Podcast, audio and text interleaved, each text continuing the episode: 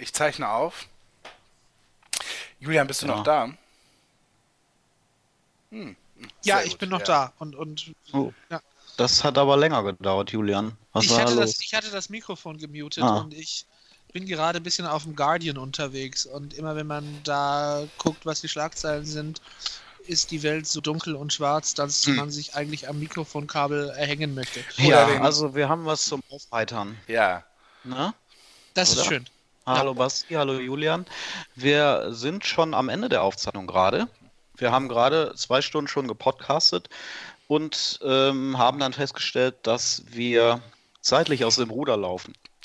Wir, So ähm, kann man es nennen. Ke kennt, man, kennt man gar nicht von uns. Nee, Ja. ist relativ neu, aber die Zeiten der 5-Stunden-Podcasts sind vorbei bei uns. Da haben wir gesagt, ein für alle Mal. Nein, das möchten wir nicht mehr unseren Hörern zu, zumuten. Ähm, ja, wir äh, küren die besten Serien der letzten zehn Jahre. Das ist äh, unser Konzept im, im äh, Podcast äh, oder in einer neuen Podcast-Reihe und ähm, das erklären wir gleich auch nochmal, wenn der eigentliche Podcast anfängt. Ähm, haben aber in diesem Podcast nur die Jahre 2008 und 2009 geschafft. Da die beste Serie gekürt, die unserer Meinung nach beste Serie. Und ähm, haben dann gesagt, okay, wir machen dann Cut und machen jetzt wirklich eine Reihe draus. Ähm, und die nächste Folge wird dann eben von den Jahren 2010 und 11 handeln und wird dann demnächst irgendwann kommen und so weiter. Und das wird jetzt eine Reihe Serien Hall of Fame bei uns geben, ähm, bei Coopers Café, die dann in loser Folge erscheinen wird. Und äh, ja, wir hoffen, dass sie euch viel Spaß bereitet. Und ähm, ich würde sagen, Mats ab. Na, sowas. Ba ba Basti holt schon die Kassette für den VTR. Ja. Ja.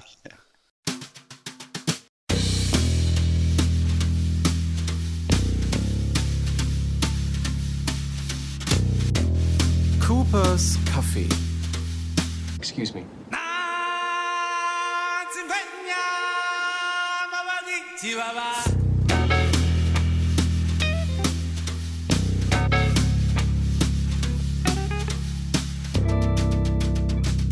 Coopers Café.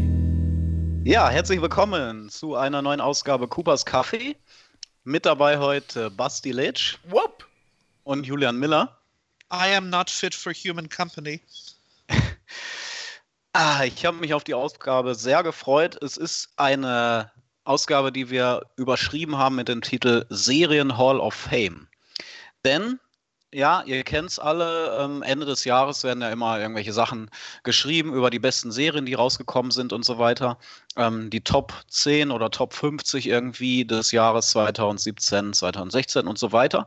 Ähm, da ist nur immer die Sache, das ist ja in dem Jahr noch geschrieben oder hö- höchstens ein bisschen später. Das heißt, die Eindrücke sind noch frisch. Man kann noch gar nicht ähm, abschätzen, wie der Impact eigentlich von einer bestimmten Serie über die nächsten Jahre auch ist, welche Serie so wirklich nachhalt über ein Jahrzehnt. Und wir haben uns außerhalb des Podcasts schon oft darüber unterhalten, ähm, was sind eigentlich so die besten Serien ähm, der letzten Jahre und des letzten Jahrzehnts und wie kann man das überhaupt bewerten? Und da fängt eigentlich schon die Diskussion an. Was ist die beste Serie? Was, was für Kriterien fallen darunter eigentlich, eurer Meinung nach? Also ich, ich habe ich hab mich so in, in meiner, äh, ich will es jetzt nicht Vorbereitung nennen auf, auf die Sendung heute, aber so in, in, in meinen Überlegungen bisschen so die Formulierung zurechtgelegt, die Serie, die am nachhaltigsten positiv den Serienmarkt beeinflusst hat. Mhm. Das ist so das Beste, was, was ich mir jetzt ausdenken konnte. Man könnte aber auch sagen, man könnte aber auch so ein Kriterium anlegen, wie die einfach inhaltlich gut war, unabhängig davon, wie viele Leute sie gesehen haben oder Ja, wie das, das, das, nachhaltig. das, Naja. das, das spielt da schon mit rein auch. Also Das- das, Ja. das ist schon, ist schon Teil davon. Aber ich würde es jetzt zum Beispiel weitgehend unabhängig machen von so eigentlich von so äußeren Kriterien wie wie viele Awards oder sowas. Mhm. Weil das ist ja dann auch sehr, sehr situativ abhängig und, und sehr auch davon abhängig, wie gut die Konkurrenz in, den, in dem Jahr gewesen ist. Gerade Einspruch. Einspruch? Naja, du sagst, es ist situativ abhängig, aber wir reden ja nun mal über ein Jahr. Also wir nehmen uns jetzt ein Jahr vor und genau in dieser Situation war das das Jahr von Serie XY. Und ich zumindest nehm, denke jetzt schon, wenn wir darüber reden, was für ein Bass gab es innerhalb äh, des äh, Feuilletons, äh, später dann wahrscheinlich äh, Social Media Bass, Awards. Ähm, wann war das einfach Thema? Wann wurde man auch privat mal darauf angesprochen? Hast du das und das gesehen und so? Es gibt großartige Serien, es gibt auch Award-Lieblinge, aber irgendwie redet keiner drüber.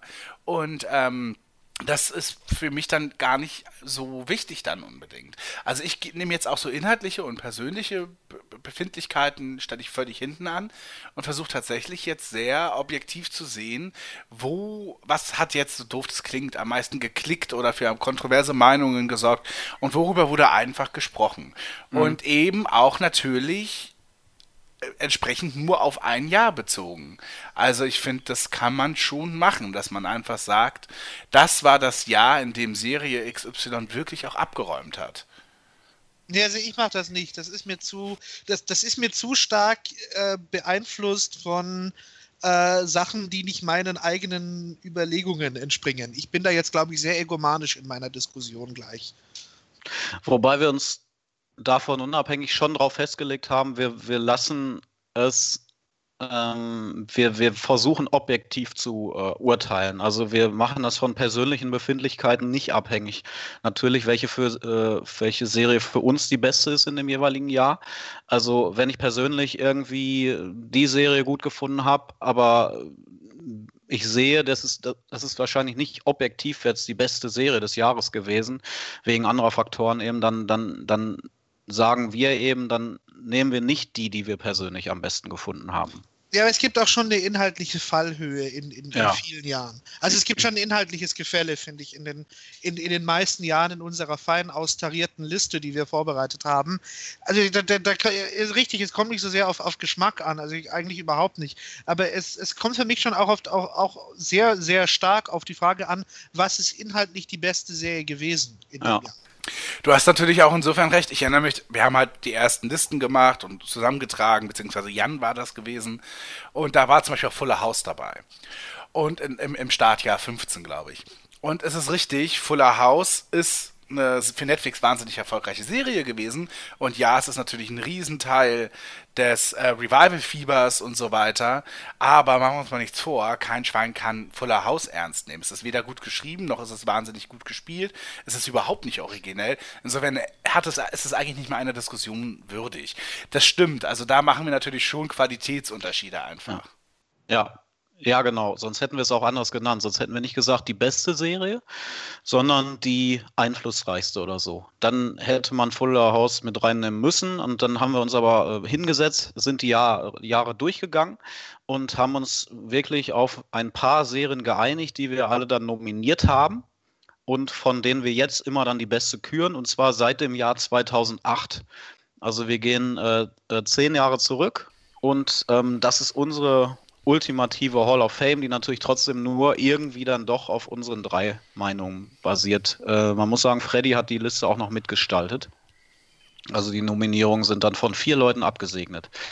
Ja, und wir hoffen trotzdem, dass wir das möglichst objektiv äh, äh gemacht haben, also zumindest die Nominierungen, dass sich da die meisten Serienfans auch drin wiederfinden oder da ähm, zustimmen würden. Trotzdem natürlich ähm, werdet ihr äh, Hörer äh, auch andere Vorschläge vielleicht haben, die wir natürlich gerne in den Kommentaren ähm, ja, uns, uns anschauen oder äh, lesen würden, wenn wir Sachen vergessen haben sollten. Aber wir versuchen, äh, das vollständig zu haben hier. Und ich würde sagen, wir legen los mit dem Jahr 2008, wo wir nominiert haben True Blood von HBO, The Shield von FX, The Wire von HBO, Lost von ABC und In Treatment von HBO. Man muss dazu sagen, die Serien sind auch immer gelaufen dann natürlich in dem jeweiligen Jahr. Also The Shield zum Beispiel hatte da die letzte Staffel in dem Jahr. Bevor jemand nachschaut. Und The Wire natürlich auch. Genau. Sehr Lost, HBO Lost war, der, Lost, war in, Lost war in der vierten Staffel zu dem Zeitpunkt, True Blood und äh, in Treatment waren in ihren Premierenstaffeln, wenn ich das richtig abgelesen habe, genau. Ja. Sehr HBO-lastig, richtig. Da sieht man natürlich noch, dass, ähm, dass es da noch nicht so viele äh, Original Programs gab, be beziehungsweise eigenproduzierte Serien in der Zeit. Das war natürlich schon so ähm, institutionalisiert durch, durch Sachen wie Sopranos oder so. Der große erste Hype war vorbei. Trotzdem war es meiner Meinung nach noch die Pionierzeit der Qualitätsserien oder dieses goldenen Zeitalters der Qualitätsserien. Und da würde ich zum Beispiel schon The Shield ähm, mit reinnehmen, weil The Shield erstmal die erste Serie, äh, die erste große eigene Serie von FX war. Mhm. Ähm, der der ähm, Chef von FX, äh, wie hieß er nochmal? President hier, John Landgraf, hat auch gesagt, wenn ich einen Eckpfeiler oder einen Baustein des Erfolgs von FX nennen sollte, dann würde ich The Shield sagen. Und er sagt auch, and frankly, I think that's when basic cable began as you now know it in terms of scripted original programming. Also das, was vielleicht ähm, Sopranos für HBO und für das Pay-TV waren, war The Shield fürs Kabelfernsehen. Und da muss man schon nochmal unterscheiden, ähm, weil im Pay-TV und im Kabel, glaube ich, auch unterschiedliche Sachen möglich sind. Julian, äh, du weißt es besser als ich, aber Kabel auf jeden Fall hat zumindest eine höhere Reichweite ähm, äh, oder mehr, mehr potenzielle Zuschauer und The Shield hat dann da eben auch Türen geöffnet. Es war eine sehr, sehr ähm, harte Serie, eine sehr blutige Serie, eine sehr gritty Serie, die ähm, ambivalente Charaktere oder böse Charaktere auch gezeigt hat und da die Grenzen, die bisher da waren, überschritten hat. So wie Sopranos fürs äh, Pay-TV. Und das war auch am Anfang sehr unklar und sehr risikoreich gegenüber den Werbekunden. Und das ist ja der Unterschied vielleicht auch zum Pay-TV gewesen noch. Ähm, man muss ja auch im Basic Cable, also FX, muss ja auch Werbekunden irgendwo herholen. Und äh, The Shield hat das nach und nach geschafft. Am Anfang waren die Werbekunden sehr verschreckt, sage ich mal, aber später war es halt auch eine Hitserie. Und deswegen The Shield hat irgendwo Impact hinterlassen. Ja, auf jeden Fall. Also ähm, Kabel hatte auch zu dem, bis zu dem Zeitpunkt, würde ich sagen, noch so ein Schmuddel-Image. Mhm. Also da liefen halt so die billigen ähm, Horrorfilme auch gerne. Und eben vor allem so Titten. Also war immer so das Tittending. Es war auch, weiß mhm. ich, in Sitcoms der 90er war das so ein Running Gag, so Männer wollten Kabel. Warum? Weil es da eben die Brüste gab. Ne? Mhm. Und, ja, ähm, aber, ja, aber da, da war die, da war, also das war schon sehr parodistisch gesehen. Also das war jetzt nicht repräsentativ dafür, wie früher das Kabelfernsehen war.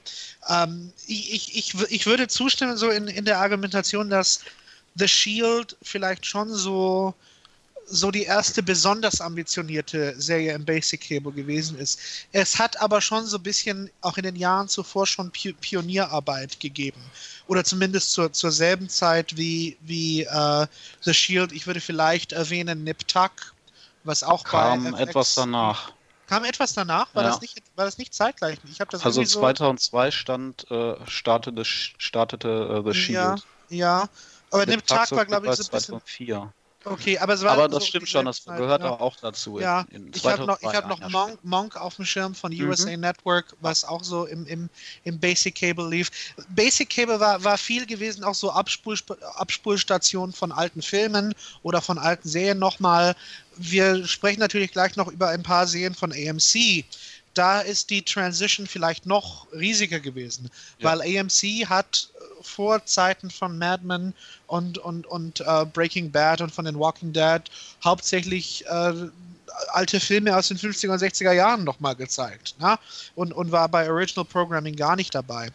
Uh, äh, FX hat da schon Pionierarbeit geleistet, ist ja dann später auch viel in den Schlagzeilen gewesen in, in, in, in späteren Jahren mit Shows wie Anger Management von Charlie Sheen, als man damit noch so ein bisschen, äh, bisschen Kapital machen wollte ich, ich weiß es nicht inhaltlich, The Shield. The Shield ist natürlich sehr kompromisslos erzählt worden, erzählt worden, außer auf dem Niveau vom, von, von, von Premium Cable. Es war aber so mit, sagen wir, mit einschlägigen, sagen wir, harten Dramen, von, die wir schon aus dem Premium Cable kannten, wie zum Beispiel den Sopranos, war für mich immer so eine halbe Stufe drunter. Ich weiß auch mhm. nicht genau so, warum es war.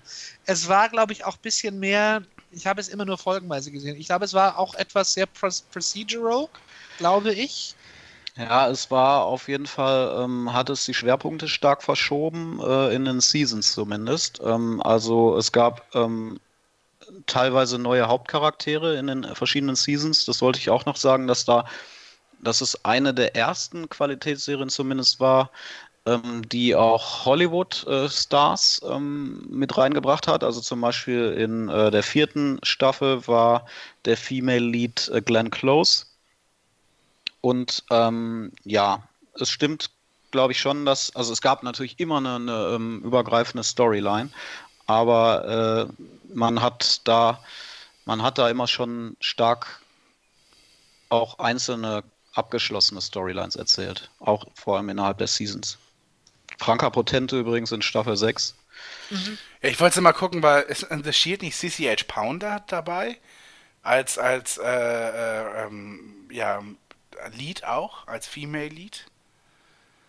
Oder war das was anderes? Ja, ja ne? Ja, doch, Und genau. Ich ja. liebe halt CCH Pounder, das ist eine ganz tolle Schauspielerin. Ja. Die immer gerne als Nebenrolle nur besetzt wird und das so ihre erste Drama-Lead war. Naja, egal. Also ich wollte es halt immer gucken, hab's halt nie geguckt, dummerweise. Neulich wurde es mir wieder noch an einem Kneipenabend empfohlen. Ähm, und alles, was ich nur weiß, ist halt, dass es eben so wahnsinnig kompromisslos und auch ziemlich hart und brutal eben sein soll. Ne?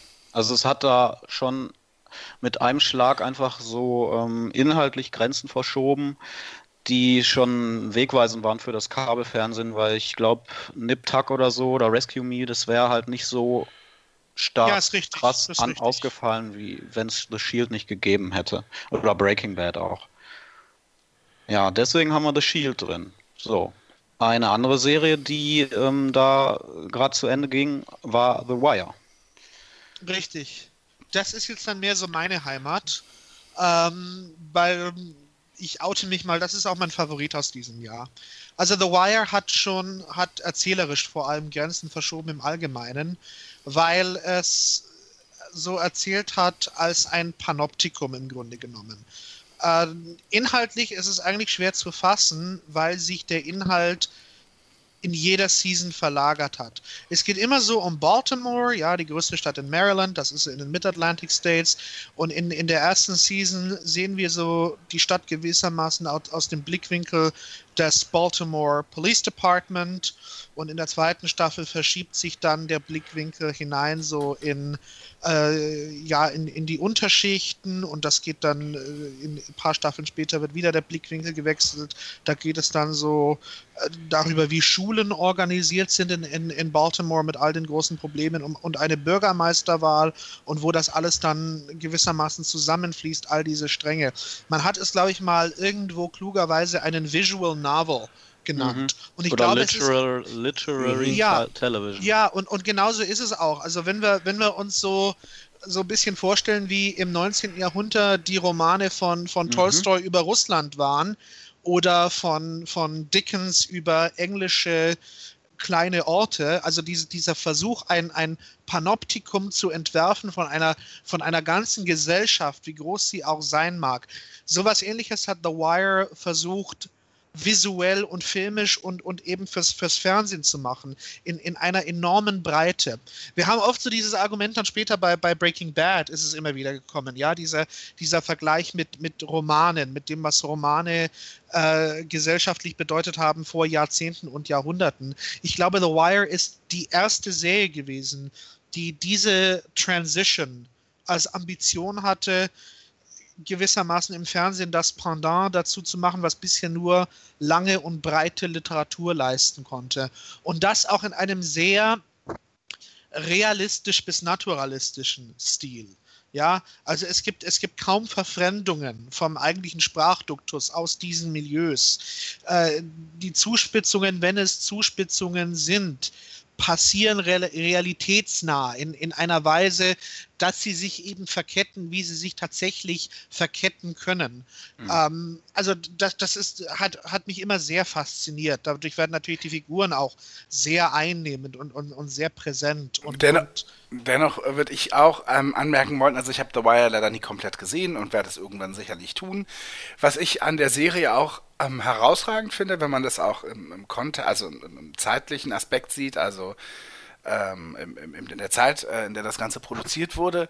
Es ist so, würde ich sagen, eine der ersten, vielleicht die erste Serie, die gar nicht so plot-driven ist, die nicht Ja. ein, ähm, ein High-Concept sozusagen hat, sondern Ja, ähm, es ja, ist eine Art. Milieuserie.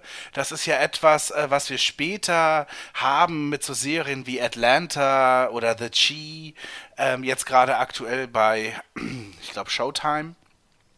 Ähm, oder eben auch so Sachen wie Pose, was FX gerade macht, äh, produziert von Ryan Murphy. Das sind ja dann so eben Serien, die in einem Milieu spielen. Und wir sehen dann anhand von Figuren, die uns natürlich nahe gehen, deren, deren Geschichten wir auch weiterverfolgen wollen, sehen wir aber natürlich immer ein Abbild an den Zuständen, in der diese Serie spielt. Also was macht die Stadt, was macht die Politik, was, was macht die Geschichte dieses Milieus, dieser Umgebung. Das ist alles Teil der Geschichte. Ja, und ähm, deshalb. Letztendlich immer der Alltag. Genau, also ähm, ähm, und also ich will jetzt dieses Wort Milieustudie nicht überstrapazieren, ne? aber ich glaube, das trifft es irgendwie noch am besten auf den Punkt. Ähm, mir fallen wenig Serien ein, die im Vorfeld, mir fällt keine Serie ein, die das im Vorfeld so gemacht hat. Weil ich meine, ähm, in, in Zeiten, denken wir jetzt einfach mal an normales Fernsehen, so aus der Zeit vielleicht zurück auch. Da gibt's dann sowas wie keine Ahnung, was war damals groß, sowas blödes wie Ghost Whisperer oder sowas, ja. Und das war so aber so normales Fernsehen halt irgendwie. stellt euch mal vor, da hätte jemand gesagt, ja, wir machen jetzt eine Serie über das schwule Leben in New York der 80er. Dann hätten halt alle gesagt, ja, was, wo ist da die Serie? Was soll da passieren? Ne? Und ähm, heute ist das denkbar. Heute gibt es diese Serien. Und das ist ähm, ja eben jetzt, also da ist da natürlich The Wire schon sehr ein Vorreiter gewesen, dass die das eben einfach damals, äh, dass das damals so gemacht wurde.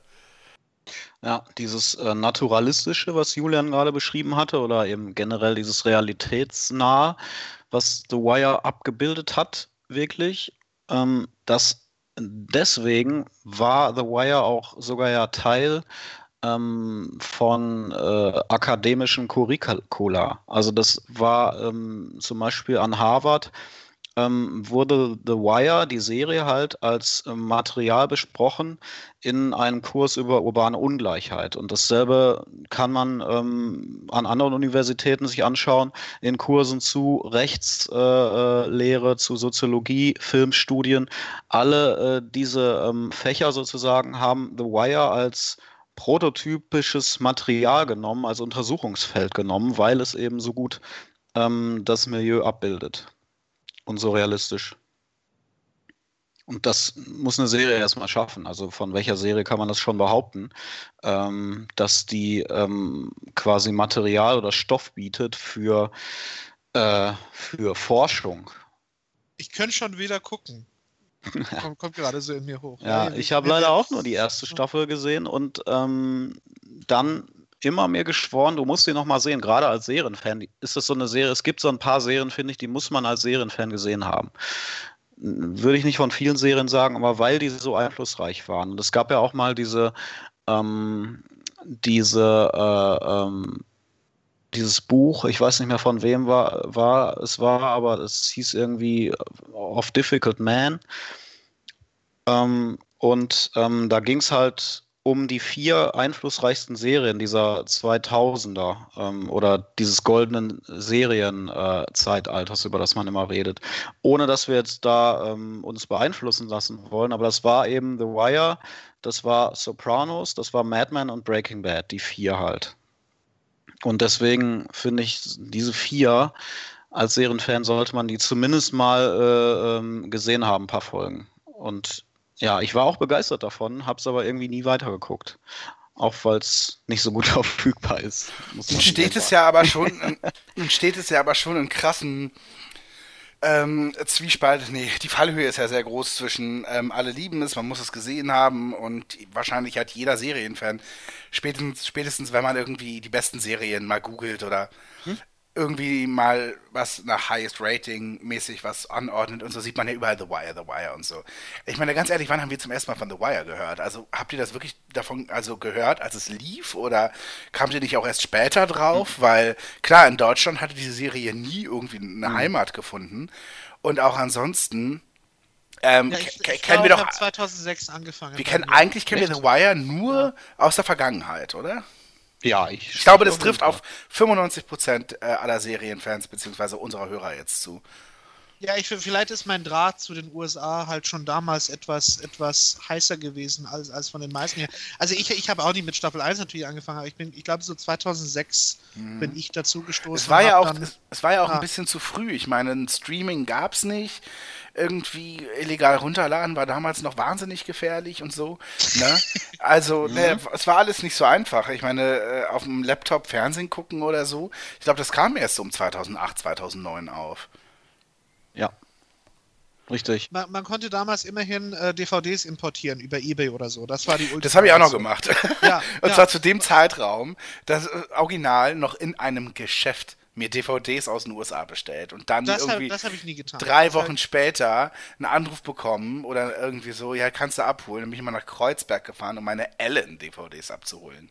Ist geil, oder? Es fühlt sich wirklich an, als ob ich noch irgendwie noch, noch am Schützengraben vorbeigefahren bin, irgendwie ja. noch, ja, noch genau. irgendwie dem Milchmann äh, äh, entgegengewunken habe. Also als, als Helmut Kohl an der Mauer auf und ab ging und so. Ne? Richtig, ja, genau so. Ja. Nee, ich war da schon anders unterwegs. Ja. Ich habe den Emule angemacht und mit 3 Kilobyte äh, gesaugt. Ist, da, ist, das schon, ist das schon verjährt? Ist das schon verjährt das alles? Das verjährt, sonst würde ich es nicht erzählen. Ist, ja, ich, ich, wollte dich gerade subtil ja. darauf hinweisen, ja. ob wir das schneiden müssen oder Aber dann hast du, dann hast du die anderen zwischen, dann hast du die anderen tollen Filme, in Anführungsstrichen, zwischendurch gestoppt, ne, damit, damit schneller gesaugt wird. Natürlich, klar. Ist auch in 240p Qualität gewesen. Ja, das war schon. Die Zeit, wo der, Nacht, wo der Rechner die ganze Nacht an war und man zum Frühstück geguckt hat, was Neues so geladen ist. Schön war dann, wenn der Nachbar am nächsten Morgen einfach das Kabel, weil das ging ja noch über Kabel 56K Modem, wo so rausgerissen kann. Hups, ich bin drüber gestolpert.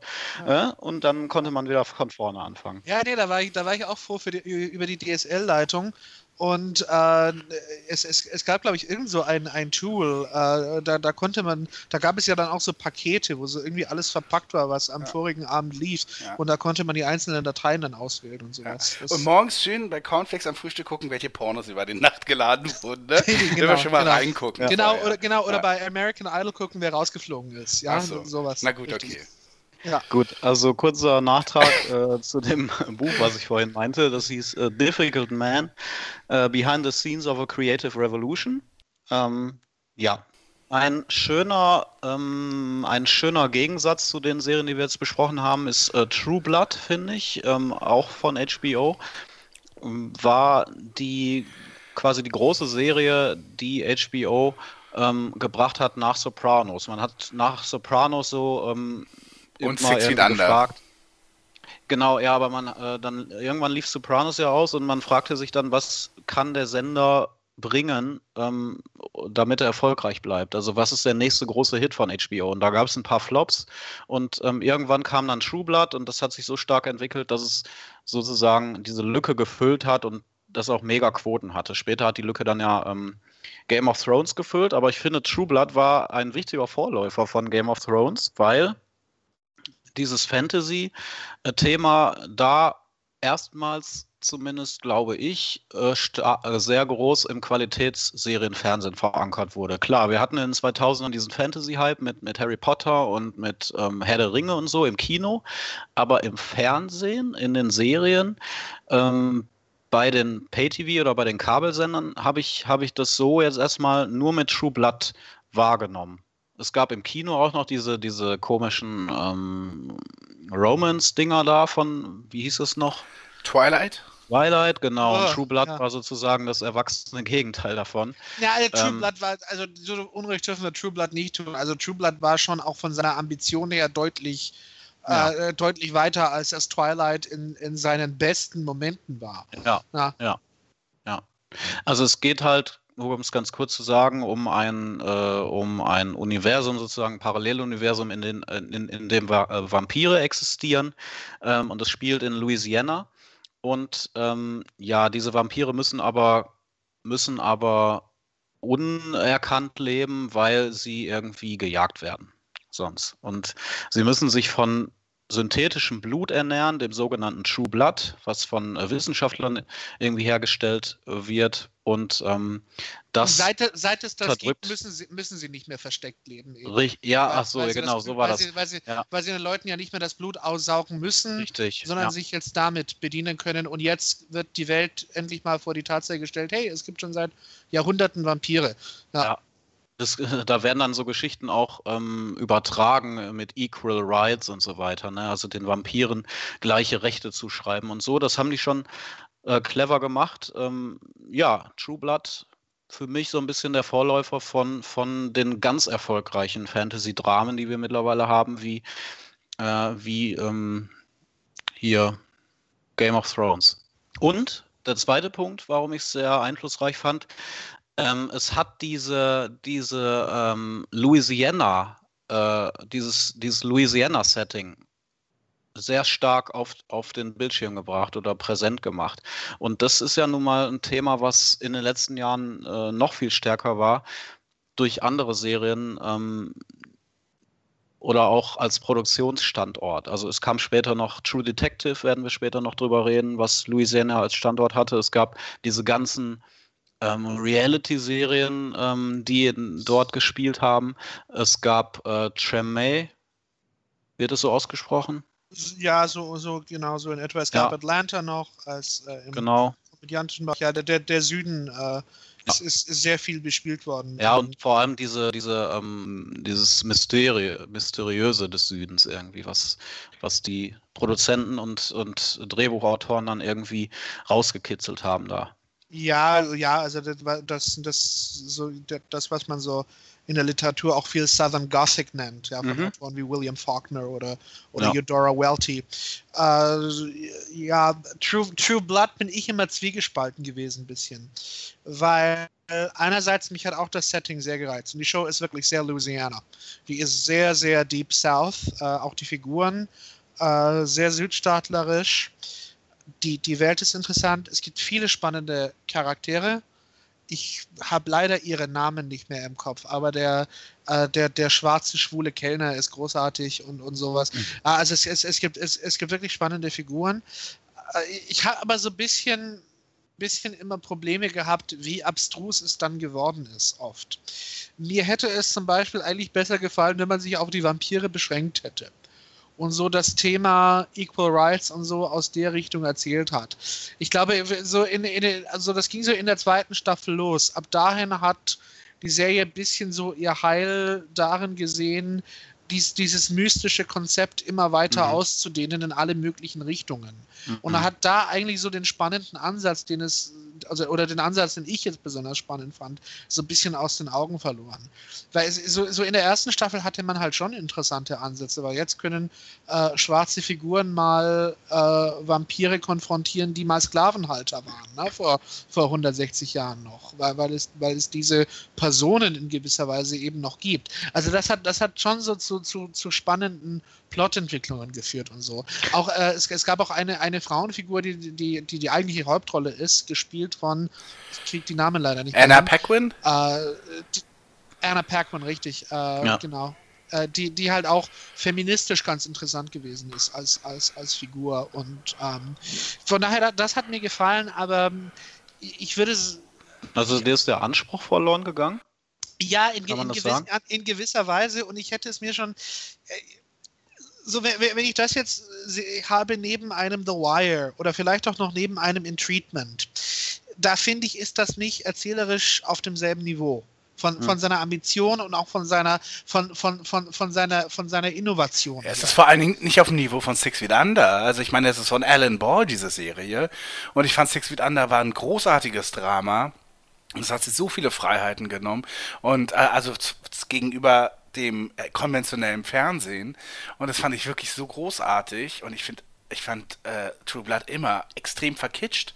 Ich fand True Blood ähm, billig. Ähm, ähm, und, und, und völlig langweilig. Auch albern, schon in den ersten Folgen auch. Klar, ich habe das gesehen und es geht um Randgruppen und wie sie irgendwie in der Gesellschaft leben und so, Communities bilden und so weiter. Ich habe das schon verstanden, glaube ich. Aber ich fand das schon in der ersten Staffel völlig gaga und habe von allen Fans, die es geliebt haben, übrigens die meisten, wirklich wegen ganz platt wegen einer Love Story und weil ähm, heißt das Stellan Skarsgård so unglaublich hot ist ähm, also haben es zumindest also ich kenne fast nur Frauen, die es gesehen haben und die haben es genau aus diesen Gründen geguckt. Und das ist ja auch völlig in Ordnung, aber es ist halt überhaupt nicht den Qualitätsanspruch, den ich an Alan Ball, an HBO habe. Und deswegen, ich möchte auch ehrlich gesagt dieser, dieser Serie, diesen Vorreiterstatus auch ein bisschen absprechen. Das kann für HBO vielleicht eine Experimentierfläche gewesen sein, aber als True Blood startete, war Akte X gerade mal sechs Jahre vorbei oder, oder fünf Jahre.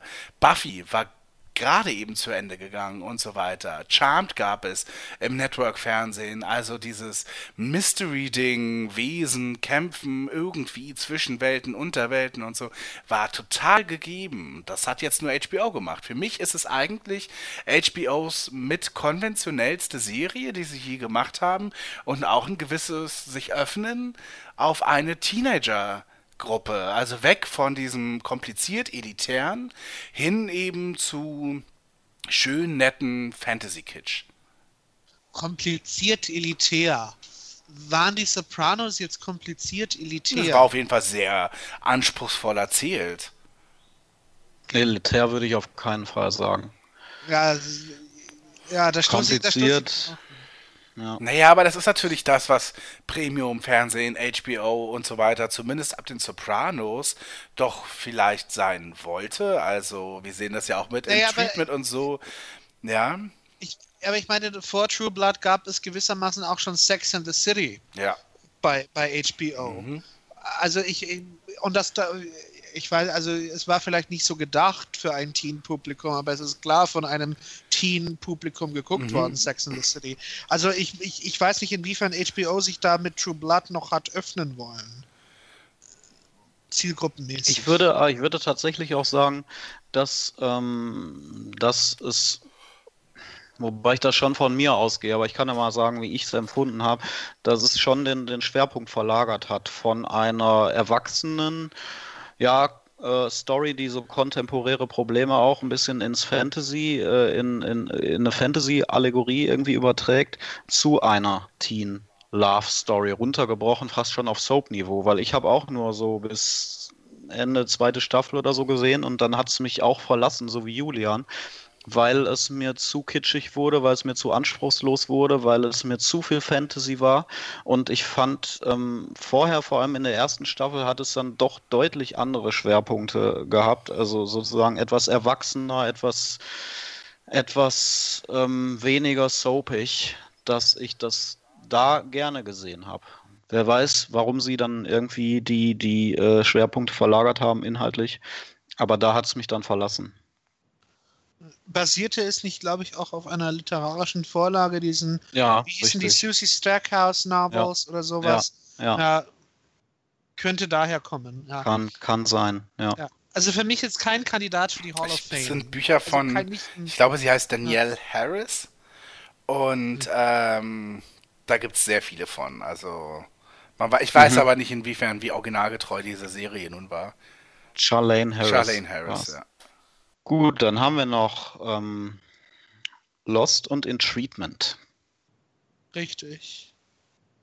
Ja, Lo Lost ist äh, die vierte Staffel gewesen 2008, ja.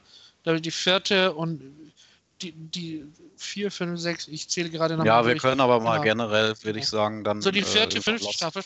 Ja, aber das wäre mal ein Argument. Lost hatte zu diesem Zeitpunkt seinen Zenit schon Ja, überschritten. im Jahr 2008. So, genau. Ja, genau. Also da war, so, so in den Jahren vorher, wenn wir über 5, 6, 7 sprechen, oder 7 auch nicht mehr, aber so über die Jahre 2005, 2006, da würde ich sagen, ja, wäre Lost ein heißer Kandidat zumindest, auf jeden Fall. Zu diesem Zeitpunkt nicht mehr. Da hatte sich Lost schon äh, schon ein bisschen, bisschen verloren mit, mit all den neuen Figuren. An dem Mysterium tat sich gerade nicht so viel. Man hat viele neue Fragen aufgeworfen, äh, äh, äh, wenige beantwortet. Mit den Charakteren hat man sich oft noch ein bisschen verrannt, indem man was äh, eigentlich ein, ein, guter Impuls war und, eine, und, und, und ein toller Cliffhanger am Ende der dritten Staffel, als wir äh, sehen, dass der ganze Flashback, den man uns in der Folge gezeigt hatte, kein Flashback war, sondern gewissermaßen ja, ein Flash Das war der letzte, ja. der letzte Höhepunkt, den Lost hatte. Genau, genau, so. Aber das ist halt, das hat sich dann halt immer so ergeben, neue Rätsel aufzubauen, so was jetzt genau in der Zwischenzeit passiert ist. Und das war so ein bisschen sehr Mitknobel-serienmäßig. Nee, ja, wo man es, es, es, war auch äh, tatsächlich komplett verrannt dann in den Flash-Forwards. Wir sahen dann auf einmal Said, wie er am Potsdamer Platz in Berlin steht und wir sehen irgendwie Hurley, wie er irgendwelchen Gangstern versucht, aus dem Hotelzimmer zu entkommen. Das waren dann eben die Flash-Forwards, die wir hatten. Und das, ähm, das, das sah, wir hatten eben drei Jahre lang die Flashbacks gesehen und jetzt eben in diese Richtung erzählt. Das waren, also das waren zwei Richtungen zu viel in dieser Staffel, würde ich sagen. Denn hat die vierte Staffel nicht auch diese neuen Forscher eingeführt, die auf die Insel ja, gekommen sind? Ge genau. Ich, ich genau, meine, ganz ehrlich, ich weiß nicht, hinten raus keine Ahnung, aber zumindest zu dem Zeitpunkt hatte doch auf die überhaupt keiner Bock. Weil ich meine, wir haben uns schon an so viele neue Strömungen gewöhnt, charakterlich dann muss es braucht, hat es der nun wirklich da gar nicht gebraucht in dem Moment. Ja, beziehungsweise Forscher ist eigentlich falsch. Das sind eigentlich eher, das waren ja die Leute von, von Charles Whitmore dann gewesen, ja. ja. Also von diesen, naja, genau. Also eben, wir, wir hatten schon The Others, wir hatten schon Desmond in seinem Bunker und so. Jetzt kamen die noch, auch noch mit einer, mit einer ganz speziellen, verklausulierten Ambition auf diese Insel und ihren Winkelzügen. Und es wurde noch mehr intrigiert unter den verschiedenen Gruppen. Also, ja, da, das war so der Punkt, wo, wo man im Labyrinth nicht mehr rausgefunden hat. Das war für mich so ein bisschen die vierte Staffel eigentlich. Das war so der, so, so der, der Bruch. Und auch wenn dich, Julian, zumindest das wahrscheinlich gar nicht interessiert, aber es muss doch zu der Zeit auch ein Ratings-Decline gegeben haben, ne? Also, dass da wirklich die Einschaltquoten bei ABC gefallen sind.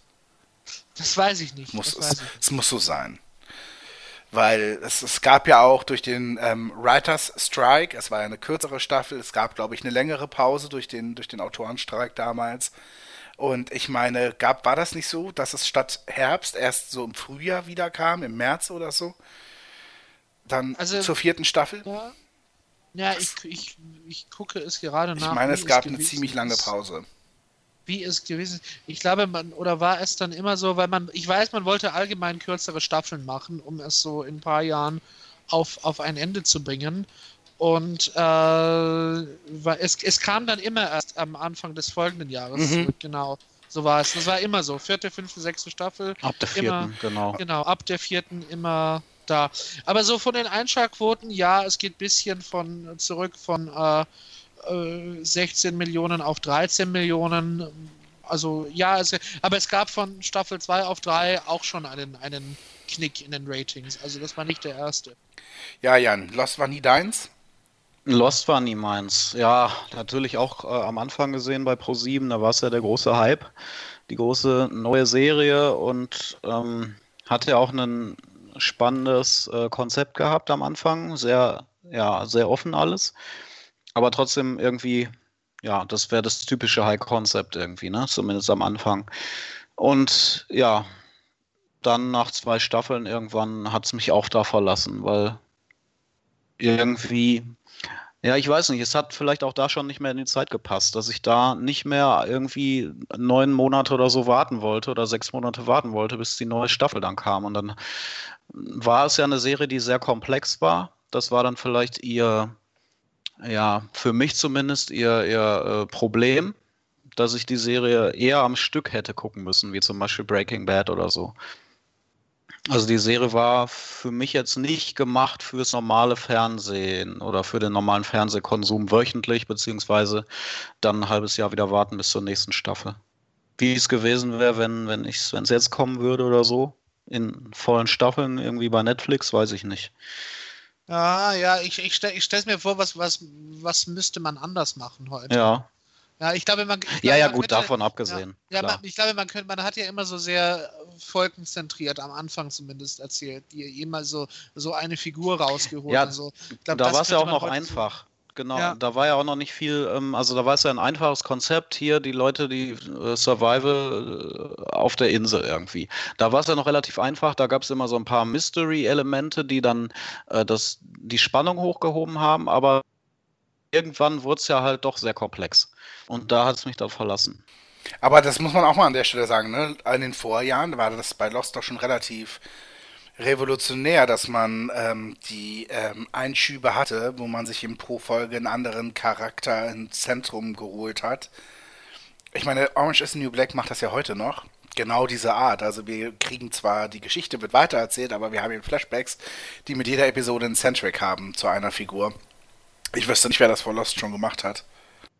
Ja, und das ist halt auch eigentlich kein, kein erfolgsversprechender dramaturgischer Sch- Stil, sag ich jetzt mal, weil man ja normalerweise einen Charakter hat, den man ausformuliert und dann, an dem man sich festhält als, als äh, Autor und äh, der eventuell auch Identifikationspotenzial bietet, sodass der Zuschauer mit ihm quasi wächst und mit ihm ähm, alles durchlebt. Also denken wir das- mal äh, an Breaking Bad, das best, beste Beispiel. Und die haben es halt komplett Das, aufgebrochen. das, das wollten sie ja völlig konterkarieren, indem der Ja. ursprüngliche Plan darin bestanden hat, im Piloten noch Jack zu killen. ah. Ja. Ja. Und da sollte dann mit Kate weitergehen im, im, äh, im, im Zentrum der, der, der, der Show, was man dann eben aus dem Grund doch nicht gemacht hat. Mhm. Also in der Hinsicht revolutionär, aber im Jahr 2008, ja, für mich zumindest keine, kein, kein Anwärter auf den Titel. Es, es hat mich nicht verloren we- wegen der Komplexität eigentlich. Da, das, fand, das fand ich in Ordnung. Auch so mit der Dharma Initiative und so. Und dann so ein bisschen, bisschen äh, äh, auseinanderklamüsern, wo jetzt welche Dharma Station ist. Da war ich noch dabei. Auch was so die, die Others, wer die eigentlich sind und was die da wollen. Das fand ich auch noch eigentlich ganz, ganz interessant. Mich hat es dann verloren, indem man das eben immer so ins Leere hat laufen lassen und immer einen neuen Layer draufgelegt hat an Mysterium und neuen Charakteren und, und sowas.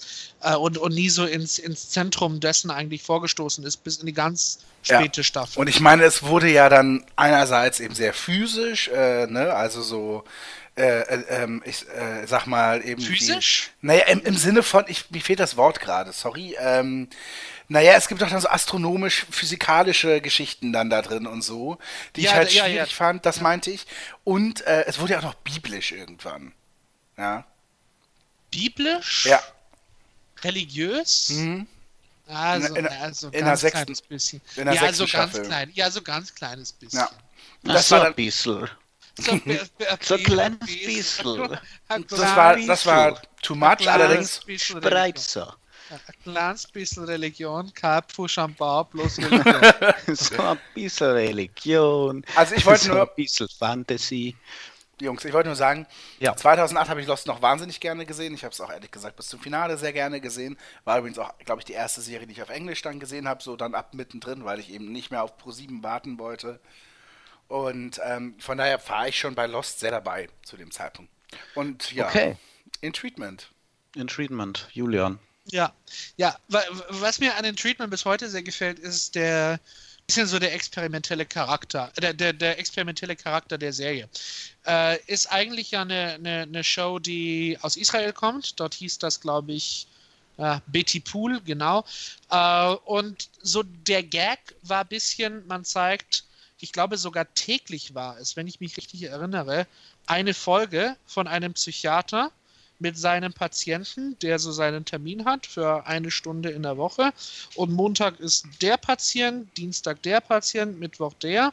Und äh, Freitag ist, ist äh, Paul, der, der Therapist, dann selber bei seinem Supervisor und erzählt von seiner Woche und so weiter. Und, und, und, und begleitet gewissermaßen diese Figuren dann über einen Zeitraum mit auf ihrer Reise hin zur, zur naja, geistigen Gesundheit. Und das, das Konzept fand ich spannend. Und es ist, äh, es ist eben innovativ in dem Sinne, in dem das Innovative noch darüber hinaus, über den in, eigentlichen Inhalt hinausgeht und sich auch niederschlägt im Ausstrahlungsrhythmus und in, in, in der gewissermaßen in den äußeren Rahmenbedingungen, die für äh, die Serie dann noch geschaffen worden sind. Ich fand es sehr gut erzählt.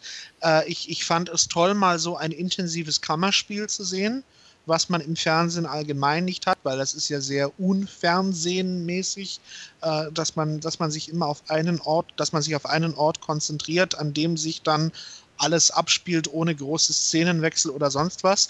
Das macht es aber, wenn man es gut schreibt und gut spielt, sehr intensiv, wie es hier auch ist. Und äh, das wirkt zumindest so weit nach, dass ich auch äh, zehn Jahre später, auch, auch wenn die Serie nicht sonderlich lange lief, meines Wissens, dass ich auch noch zehn Jahre später immer denke, die, dieses Niveau auf so, engen Ra engen, eng, auf so engem Raum so präzise zu erzählen, bisher vielleicht höchst selten, wenn überhaupt, erreicht worden ist. Mhm. Also im Prinzip das Gegenteil von den Serien, die wir besprochen haben, die ja eher so, ja, außer Lost vielleicht am Anfang auch sehr groß, sehr einen großen Scope ja, genau, hatten, wenn genau, man mal es, so will. Genau, es, der, der, Scope war nicht sonderlich groß. Das, das ist richtig. Also es, es, Kleinod wäre auch eine falsche Bezeichnung. Es, aber es war es, es war so ein bisschen auch under the radar, eben weil es mhm. da, da ist nicht viel explodiert oder so. Und da ist, da kam kein Helikopter auf eine Insel und da waren keine Vampire, die irgendwo zugebissen haben. Und, und da war auch nicht äh, The Shield mit dicken Klöten irgendwo in Compton unterwegs, sondern das war ein Therapeut und äh, seine Patienten in einem Raum, ich glaube 60 Minuten lang. Mhm. Nee, nee, nein, 30 Minuten lang. Ja, 30 Minuten war eine halbe Stunde. Genau, genau 30. Ja. Genau, 30 Minuten lang und man war dabei bei der Therapy Session. Genau, also du wusstest einfach Montag, jetzt ne, 11 Uhr, ich glaube, so hießen dann auch die Folgen und dann der Name des Patienten. Richtig, wenn und ich dann bist so du halt einfach dabei, genau. Und ja, das ist natürlich ganz toll. Also diese Idee, mit, das mit dem, mit dem Ausstrahlungsrhythmus mitzubekommen. Ein ganz tolles Experiment. Ähm, und äh, das, das, hat man ja auch wirklich äh, bei HBO eine Weile durchgehalten. Es gab zwar nur drei Jahre, aber eine Staffel hat halt immer so an die 50 Folgen. Ne? Also ähm, da, da ist schon einiges zustande gekommen dabei und es ist super besetzt. Also auch wirklich äh, äh, also wer John Mahoney kennen wir halt alle aus Frasier, ne? Martin Crane. Und äh, wer immer mal John Mahoney weinen sehen wollte, weil er eben ein Psychiater ist und ein schweres Schicksal äh, zu, zu tragen hat, ähm, der, der kann das ja mal, der kann ja einfach mal reinschauen. Also ähm, das war sehr zu Herzen gehend, sehr rührend. Und vielleicht eine, eines der besten Beispiele, für diese Revolution, die da gerade ähm, äh, im Gang war in Sachen Qualitätsserienfernsehen. Denn da hat man ja nun mal wirklich das Experiment auf der Hand. Also viel experimenteller in Sachen ähm, Konstruktion äh, ähm, eines Kammer, einer Kammerspielserie oder irgendwie, was kann Fernsehen leisten im, im Serienbereich, was mhm. kann man austesten. Viel experimenteller kann es ja eigentlich nicht mehr sein. Und mhm. in dem Sinne ist In Treatment für mich auch ein wunderbares Abbild dieser Möglichkeiten, die man da gerade ja. entdeckt in diesen Sehr, Jahren. Genau. Das beste Argument für eine Serie, ne? Ja. Weil das kannst du filmisch nicht erzählen. Richtig. Ja, ja. richtig. Genau, zumindest nicht in der Form. Es genau. ist auch, es ist auch wie bisschen so wie The Wire eine große Einladung zum Interpretieren bei mhm. In-Treatment. Es ist, es ist, sehr viel Platz dafür da. Ich weiß nicht mehr genau wo, aber bei YouTube gibt es einen, einen sehr spannenden Vortrag zu finden von einem in den USA lebenden israelischen Psychiater, der eine Gegenüberstellung macht von Betty Pool und von In-Treatment und ein bisschen so auseinanderklamüsert, wo so die Unterschiede sind im, in der israelischen Art, sich äh, solchen Problemen zu stellen und der amerikanischen wahnsinnig spannend, geht richtig schön in die Tiefe. Also da ist auch, da ist auch ein bisschen, bisschen so wie bei The Wire oder auch noch anderen Serien, über die wir dann sprechen werden in den, in den folgenden Jahren. Es ist, es ist sehr viel Raum da. Das, das aufzunehmen und, und das auch in, in, in verschiedene Richtungen dann, dann zu deuten und, und hm. sich so damit zu beschäftigen. Okay. Ähm, wir kommen zur Abstimmung. Und jetzt jetzt wird es interessant. Wir haben ja, das nicht geprobt. Ich mach's kurz. Ja. Nee, wir ja. haben es nicht geprobt. Wir ja. haben, genau, wir sind wirklich nicht durchgegangen vorher, was wir nehmen würden. Natürlich, das ist für uns jetzt eben auch eine Überraschung. Jeder hat seine Favoriten. Vieles entscheidet sich ja auch in der Diskussion. So. Genau. Ja, ich habe mir auch ein, zwei Jahre offen gelassen tatsächlich und warte da auf die Diskussion. Aber 2008 steht für mich fest, ist The Wire.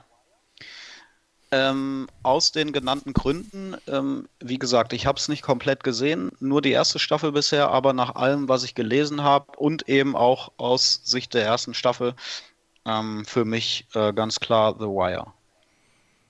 Geht mir genauso. Mein Favorit ist auch The Wire von Anfang an gewesen hier. Ja, schließe ich mich an. Ich würde auch The Wire sagen. Wow. Sag es auch. Hätte, hätte ich nicht gedacht, ein- dass wir, dass wir in der ersten Runde einstimmig sind. Ein 3 zu 0. The Wire. Und ich glaube, so harmonisch wird es nie wieder. Nein, Achtung. Nee. So, jetzt nämlich Ja, 2009. Ja. Genau. So, genau. Jetzt, jetzt Nachdem reden wir wir jetzt. über, Bro, äh, über Two Broke Girls und Married with Children. Das, das, das macht jetzt aber alles wieder gut. Das macht es, Das Trauma. Ja, Ja. ja. ja. Das, wir, Ja, nein, wir, haben wir es, wir jetzt- haben es jetzt durchbrochen. Ja. Okay. Mhm. Ja, okay. Ja, nachdem wir jetzt eine Stunde lang über 2008 geredet haben. Ja, wir müssen ein eine bisschen äh, Action jetzt machen. Nein, müssen- finde Ja, find ich, ich, finde das, find das schön, sonst machen wir den Fünfteiler, finde ich auch okay. Okay. Ich, ich, ich finde ich find das gerade wunderbar. Also ich, ich glaube 2009, na, na gut, vielleicht bei ein, zwei Serien können wir ein bisschen auf die Tour. Ja, genau. Ja, ja aber nicht so, äh, genau, wir haben. wissen noch nicht, genau, das hätte vielleicht genau Jan sagen sollen. Wir wissen nicht, in wie vielen Teilen dieser Podcast Ja, ja. Äh, am Ende äh, herauskommen wird. Aber ich sag mal, hey, so kann man auch eine Schlagzahl nach oben Ja, treiben. und es soll nicht unser das soll nicht unser Sommerspecial sein, muss man auch sagen. Wer Auch sagt das nicht? Nachdem, da kommt noch. je nach- Ey, ja. stimmt. Je Das nachdem, spricht wie nicht sich zu das, viel. je nachdem wie sich das noch entwickelt, ich glaube, Frankie Ja. kloppt schon, ja? Kann. Der Pfaffe kommt. So, also 2009. Hurra, 2009. hurra, hurra, der Pfaffe kommt, das merken Ja. wir uns. So. Hurra, hurra, der Pfaffe, der ist wieder da. Oh Gott. Ja. Naja. Ja, apropos Ich hoffe, ich finde das Dorf später. Okay. 2009. 2009 sind fünf Nominierungen und zwar wären das Sons of Anarchy, Glee, Sons of Anarchy von FX, Glee von Fox, Modern Family von ABC, Mad Men von AMC und Community von NBC. Äh, zwei beziehungsweise zweieinhalb ähm, Comedies sogar, ne? Hatten wir jetzt im Jahr 2008 gar nicht. Richtig, ja. Ja. Und eine, eine Serie für echte Männer. Ja, Sons ich ich, ich, ich habe sie nie gesehen. Ah, Ich dachte, jetzt kommt Glee. Ja, den Witz, ja, der ist mir gerade zu spät eingefallen. Eine Sekunde. ja. So. Ja. Ja, die Serie für echte Männer, Sons of Anarchy, habe ich tatsächlich nie gesehen. Da bin ich völlig. Das, das müsst ihr mir sehr schmackhaft machen, äh, wenn, wenn sie. Ich bin natürlich ein großer Biker. Ne? Meine Kutte wird ja jeden Morgen immer noch frisch geputzt. Ja. Ne? Wehe, wehe fest, jemand fässt sie an. Ja. Ne? Also- Und nehme ich meine Braut und dann setze ich mich auf den, auf den Motoresel. Fährst wieder an der Mauer vorbei, wo Helmut Kohl noch winkt. Ey, warum erinnert ihr euch an diese Geschichte? Weil das so süß ja, war. Weil das so. Also das die- ist so. Die Vorstellung ist so. Wann süß. habe ich bitte schön, wann habe ich das bitte schön Ich erzählt? glaube, vor vielen Jahren. Ja, Ja. glaube ich auch. Kein Schwein erinnert sich daran, dass ich als Kind dachte, dass ja, Helmut Kohl halt einfach der Bundeskanzler ist und an der Mauer auf und abläuft und guckt, ob hier alles auch in Ordnung ist. Ja, ist aber eigentlich nicht schlecht. Vielleicht, wenn du damals in einer Biker-Gang gewesen wärst, hättest du die. Mauer irgendwie einreißen können, zumindest in deinen Träumen. Mein, Ähm. meine Hauptfrage zu Sons of Anarchy ist eigentlich, wie stellt man sich Katie Segal als Bikerin vor? Ja, geil. Ja? Ja, die, also natürlich, die Haare, ein Tattoo, ist doch der Hammer. Der einzige Grund, warum ich diese Serie jemals sehen wollte. Kurze Frage, hat sie überhaupt jemand von uns gesehen? Wenig, wenig. Ah, na, immerhin, mehr als wir. Ja. Naja, also Sons of Anarchy ist eigentlich eine sehr tragische Geschichte und wurde auch oft verglichen mit Hamlet dadurch. Also erstmal ist es eine sehr komplexe äh, äh, Story mit vielen kleinen äh, Plotlines, vielen kleinen Plo äh, Storylines ähm, und vielen sehr ausgeklügelten Charakterisierungen. Es lief ja auch acht Staffeln lang. Und ähm, ja, generell eine, eine Tragödie durch diesen, ähm, durch diesen Club oder diese Motorradgang, die halt zerfällt. Oder vor allem dieser Sons of Anarchy äh, Motorcycle Club, der eben ähm, ja auseinanderfällt und, und, und den Bach runtergeht irgendwie. In, de, in dem Sinne ist es eine, eine klassische Tragödie. Man kann es auch ähm, literarisch vergleichen. Was man eben so gar nicht denken würde, wenn man hört hier Biker Gang, ne, was so die typischen, ähm, die da denkt typischen man, ja, da denkt man an, da denkt man an Duck Dynasty als, als Sowas, ja, genau. Ja, ja. Nee, aber es ist extrem komplex. Also ich würde sagen, es gibt nur wenige Serien, die komplexer äh, erzählen als die. ähm, nach dem, was ich eben gesehen habe. Und ja, es ist in dem Fall auch durch die Tragödie eine, eine äh, Serie, die trotzdem viele Sympathien weckt für diese Charaktere, obwohl man die jetzt vielleicht nicht auf den ersten Blick sympathisch finden würde. Ja. Und es ist natürlich für den Sender FX, wir hatten gerade schon die Diskussion, ähm, fürs Kabelfernsehen eine wichtige Serie gewesen, die auch da wieder sehr, sehr, sehr, sehr stark ähm, äh, nicht mehr Grenzen verschiebt, so, aber sehr ex extrem äh, visuell erzählt, durch, durch starke Gewalt, Sex, starke emotionale Szenen und so weiter. Also es ist ähm, ja eine wie soll man sagen, sehr visuell einfach ähm, stark, starke, starke Bilder irgendwie, die da dargestellt werden. Und, und was, ist, was ist so genau der Reiz an, an der Show? Wie sie, wieso ist sie, wieso ist sie, ist sie vielleicht eine der stilprägendsten? Ja, stilprägend vielleicht in dem Sinne, wie gesagt, ich bin auch kein Fan der Serie und habe auch wenig gesehen, aber das, was ich so ein bisschen gelesen habe, vielleicht der Gegensatz zwischen der Hypermaskulinität vielleicht auf der einen Seite, dieses, diese harte Schale, die man da vielleicht bei den Charakteren sieht und gleichzeitig diese absolute Verwundbarkeit, die ähm, durch den Niedergang der Gemeinschaft ähm, erzählt wird. Also komplette Gegensätze eigentlich, die stärker vielleicht gar nicht sein können. Wobei wir es bei Sopranos ja eigentlich auch schon haben, wenn du sagst, ähm, Mafia-Boss, die, die Männlichkeit irgendwie in Person oder die Härte in Person, der psychische Probleme hat letztendlich. Ne? Aber ja. Sons of Anarchy hat es vielleicht nochmal auf einer größeren Ebene, auf einer ähm, Community-Ebene sozusagen erzählt, während, ähm, während Tony Soprano ja alleine quasi war mit seinen Pro Problemen. Ja, es ist, ich, ich versuche es mir gerade so ein bisschen auch im politischen Kontext vorzustellen. Oder im wirtschaftlichen Kontext, ja.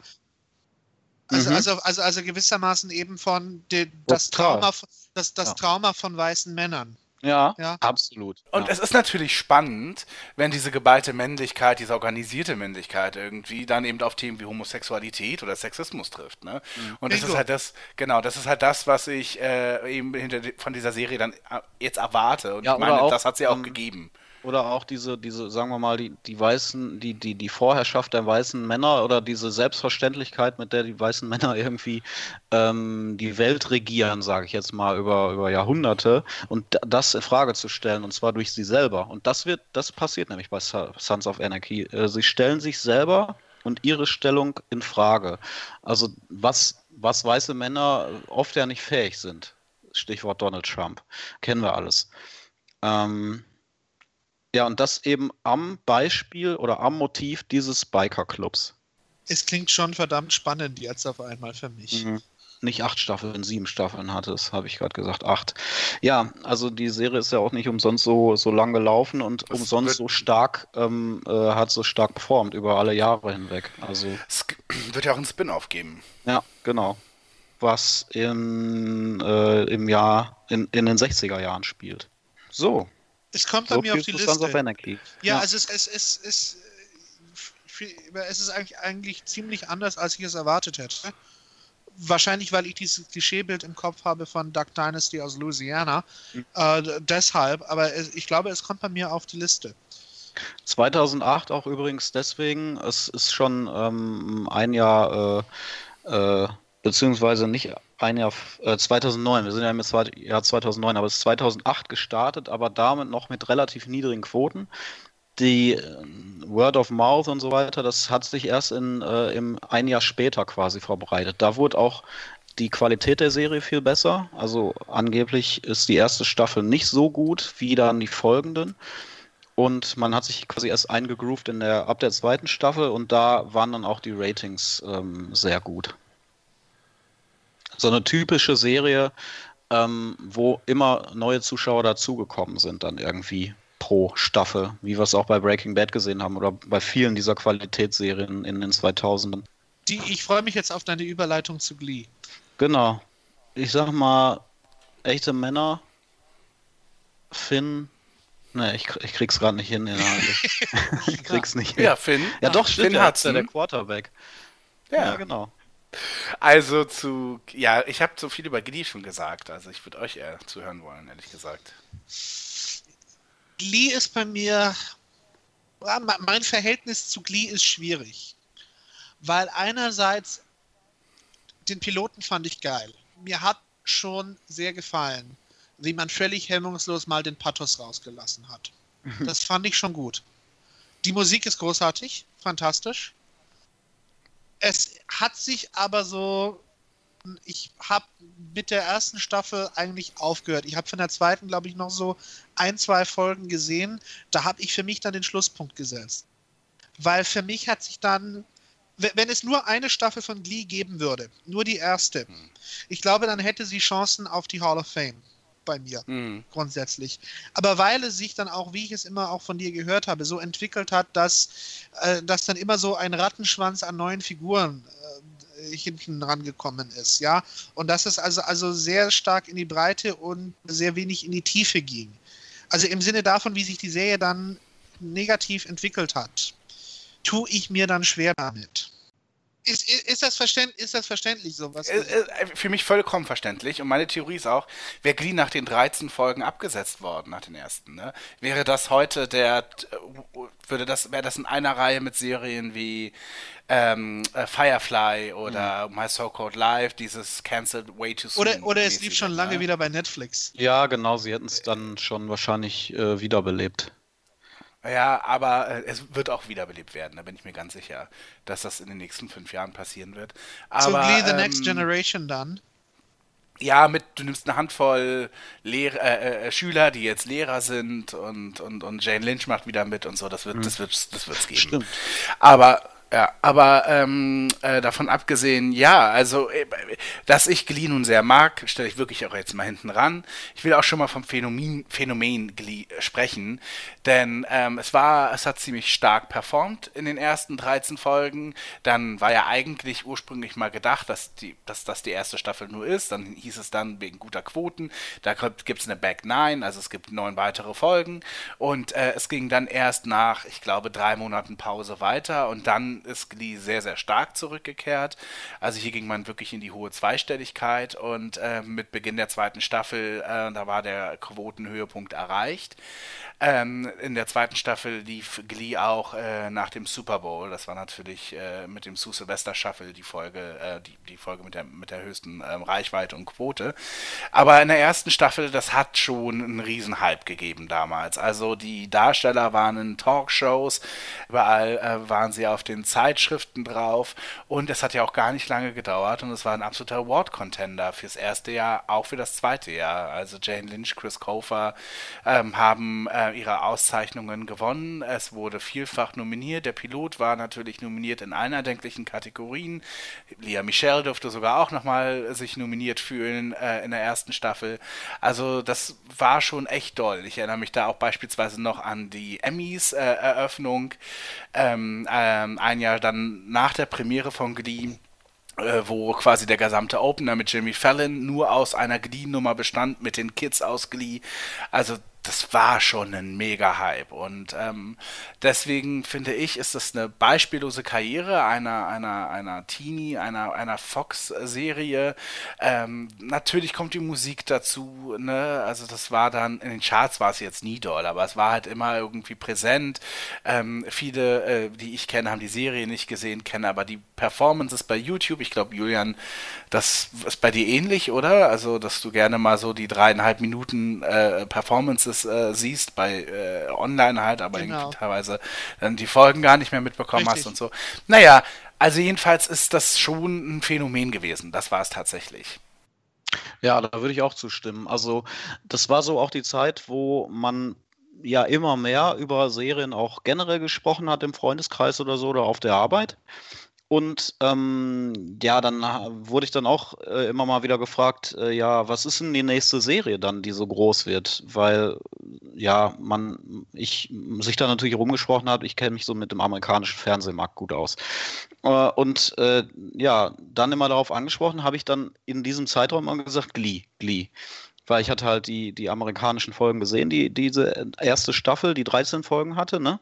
So war es, glaube ich. Naja, nee, also die ersten, es gab 22. aber die ersten 13 aber- waren doch irgendwie aufgeteilt, oder? Es ist eine Zäsur Genau. dahinter. Also sie, die, die, die sind fast abgeschlossen. Also du könntest das auch danach Ja. beenden. Genau. Und es gab einen zeitlichen, äh, eine zeitliche äh, Pause dazwischen auch, glaube ich. So, Ja. so hatte ich es nämlich im Kopf, dass ich die ersten 13 gesehen habe und auch da ähm, sehr begeistert von war und dann immer gesagt hat, äh, äh, Glee.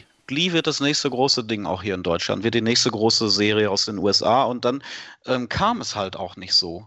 Dann, Ja, weil wir wissen halt alle, es lief halt auf Super RTL. es, es lief auf Super RTL, aber es war ja auch ein, äh, eine monatelange Diskussion damals, wo läuft denn Glee? Und anscheinend, und wir haben eigentlich gedacht, die logische Folge ist halt Pro 7. Auf Pro 7 wäre es wahrscheinlich auch ein großes Ding geworden, vielleicht so wie OC oder so, weil es war ja auch eine Teenserie. Ähm, und dann hatte aber anscheinend die RTL-Gruppe die Rechte und hat es auf äh, Super RTL gebracht, weil sie markt marktforschungstechnisch vielleicht äh, da nicht so große Chancen oder nicht so ein großes Potenzial gesehen haben. Keine Ahnung. Ja, oder, oder, weil, aber- oder weil Claude Schmidt gesagt hat, von meinem Sender ist das was. ja, oder weil es Naja, es lag daran, dass.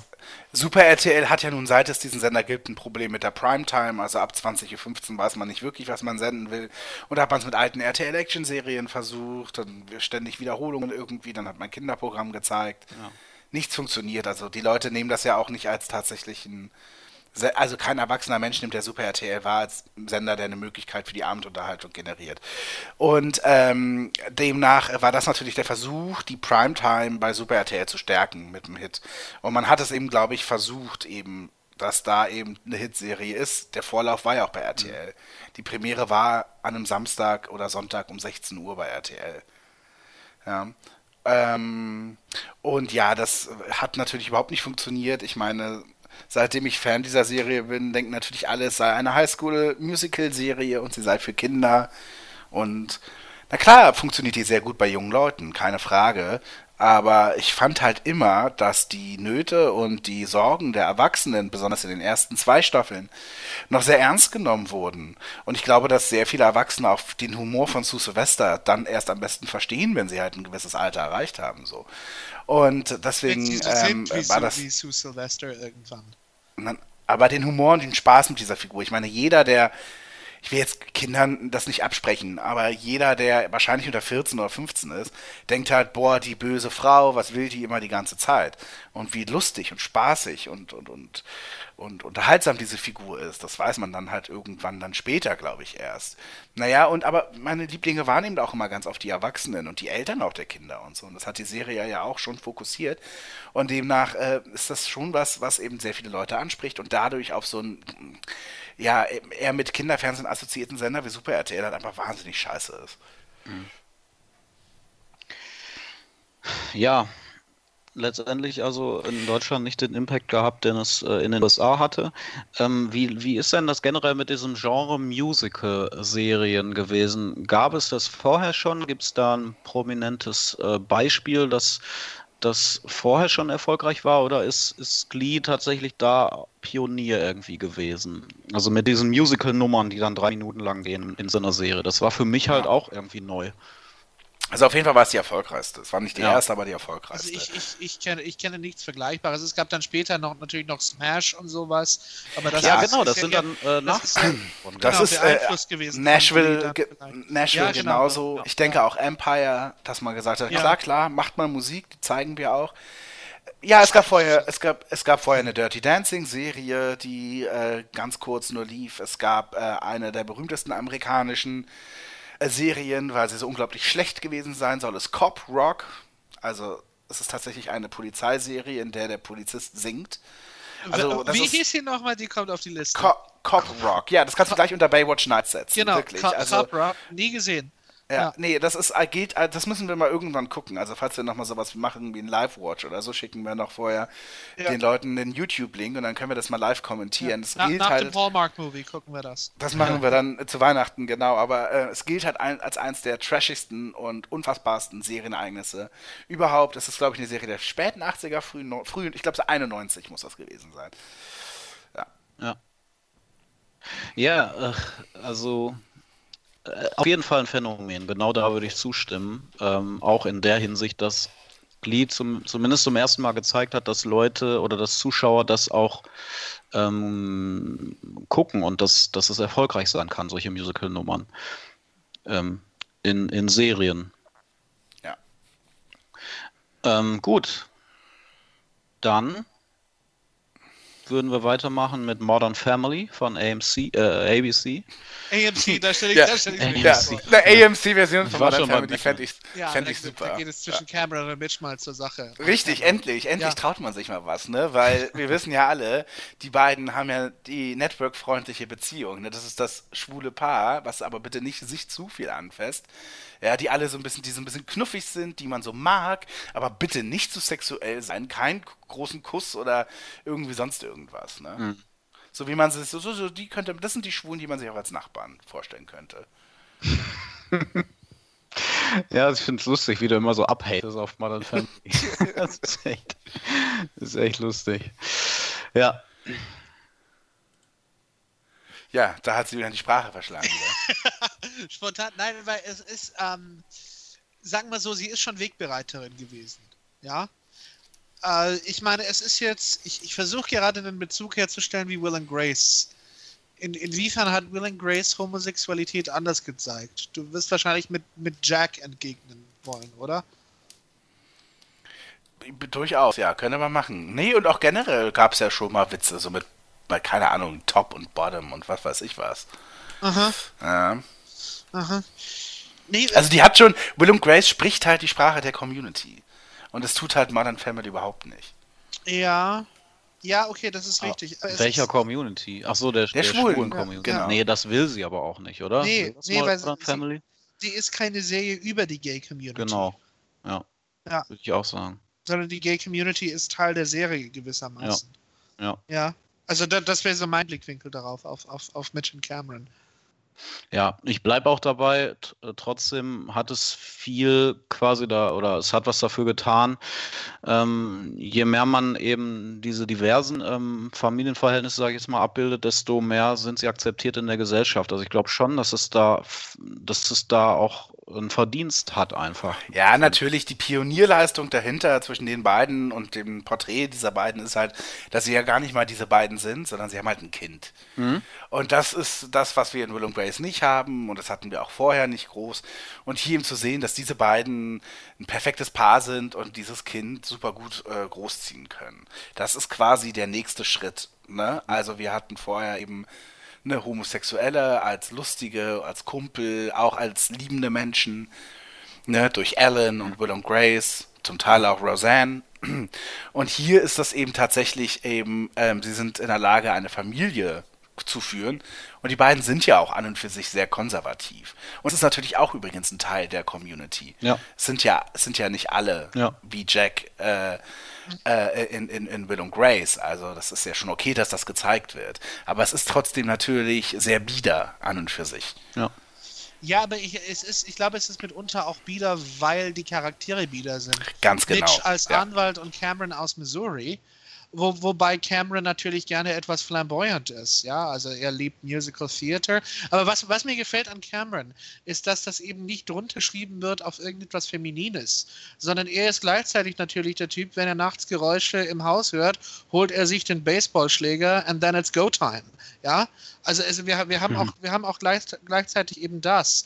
Wir haben ihn als, als, als Typen vom Lande, der, äh, der äh, entsprechend der als, auch als Hick aus Missouri auftritt und sowas, ja.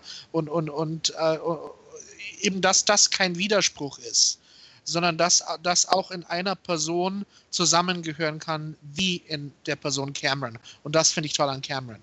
Also das ist auch meine Lieblingsfigur aus der ganzen Sendung, ist Cameron. Modern Family hat, hat auch so ein bisschen ähm, wieder die, die Comedy im, im, im Fernsehen platziert, zumindest erfolgreicher platziert. Klar, es gab äh, Big Bang Theory und, und Two and a Half Men davor, ähm, aber letztendlich äh, die großen Hits dieser, dieser Epoche oder dieses Zeitraums waren American Idol, Dancing with the Stars und so. Und ähm, das waren die top-ranked Shows eigentlich in der Zeit. Und Modern Family hat die dann vom Thron gestoßen und hat sozusagen die Comedy wieder als erfolgreichste, ähm, erfolgreichstes Genre des amerikanischen Fernsehens etabliert. Und zwar anders. Und zwar erstmal nicht die, nicht die traditionelle Sitcom vor Publikum, wie Two and a Half äh, Men oder Big Bang Theory, sondern die, sagen wir mal, modernere, ähm, äh, äh wie heißt sie noch? Single-Cam-Sitcom. Genau. Und dann aber gleichzeitig mit einem äh, Anspruch also mit äh, von Kritikern auch gemocht. Und das ist der Unterschied zum Beispiel zu äh, 30 Rock oder was wir äh, gleich haben noch, Community, das waren auch Kritikerlieblinge, aber die oder die waren nie die großen Hits im Fernsehen äh, oder nie die großen Quotenhits. Genauso ähm, Parks and Recreation. Das waren immer Nischenphänomene, während Modern Family so beides vereint hat. Einerseits ist äh, den, die, die Straßenfeger-Mentalität erfolgreich. Jetzt auch nicht super hohe Quoten, aber eben die erfolgreichsten seit langem für, ne, für eine Single-Cam-Sitcom und gleichzeitig aber auch äh, Kritikerliebling. Und ähm, ja, das das ist schon ein Effekt, der den, den ähm, auch einige Autoren ähm, und Produzenten von ähm, äh, äh, ABC so genannt haben oder von Modern Family. Sie haben es dann den sogenannten, haben es dann Modern Family Effekt tatsächlich genannt, ähm, auf ja. dem einige Sitcoms dann aufgebaut haben, wie New Girl zum Beispiel. Es ist ein Teil, ein Grund da, da, davon, ähm, ein Grund dafür, dass äh, eben zu dem Zeitpunkt die äh, Multicam auf den Networks ausgestorben ist. Ja. Äh, also klar Oder gab dabei es. War. Genau, also es war so der Sargnagel, könnte man fast mhm. sagen. Klar, es gab schon die Hits The Office oder eben so, so Sachen wie 30 Rock oder natürlich auch Malcolm in the Middle und so. Aber ähm, das ist, ich glaube, das war der Sargnagel tatsächlich. Ja. Ja, ja. und, und gleich, gleichzeitig aber auch, es hat so, Modern Family hat hat die, die Comedy wieder etabliert, abseits vom Toxiken. Ja, weil die, andere, die anderen Shows dieser Family, Zeit waren eben, Family Ja, ja, genau, war, war eben Two and a Half Men. Äh, naja, und, und Big Bang Theory, also zwei Serien, die ihre Charaktere sehr gerne zum Sport freigeben und sich dann über sie belustigen. Und das ist bei Modern Family nie der Fall.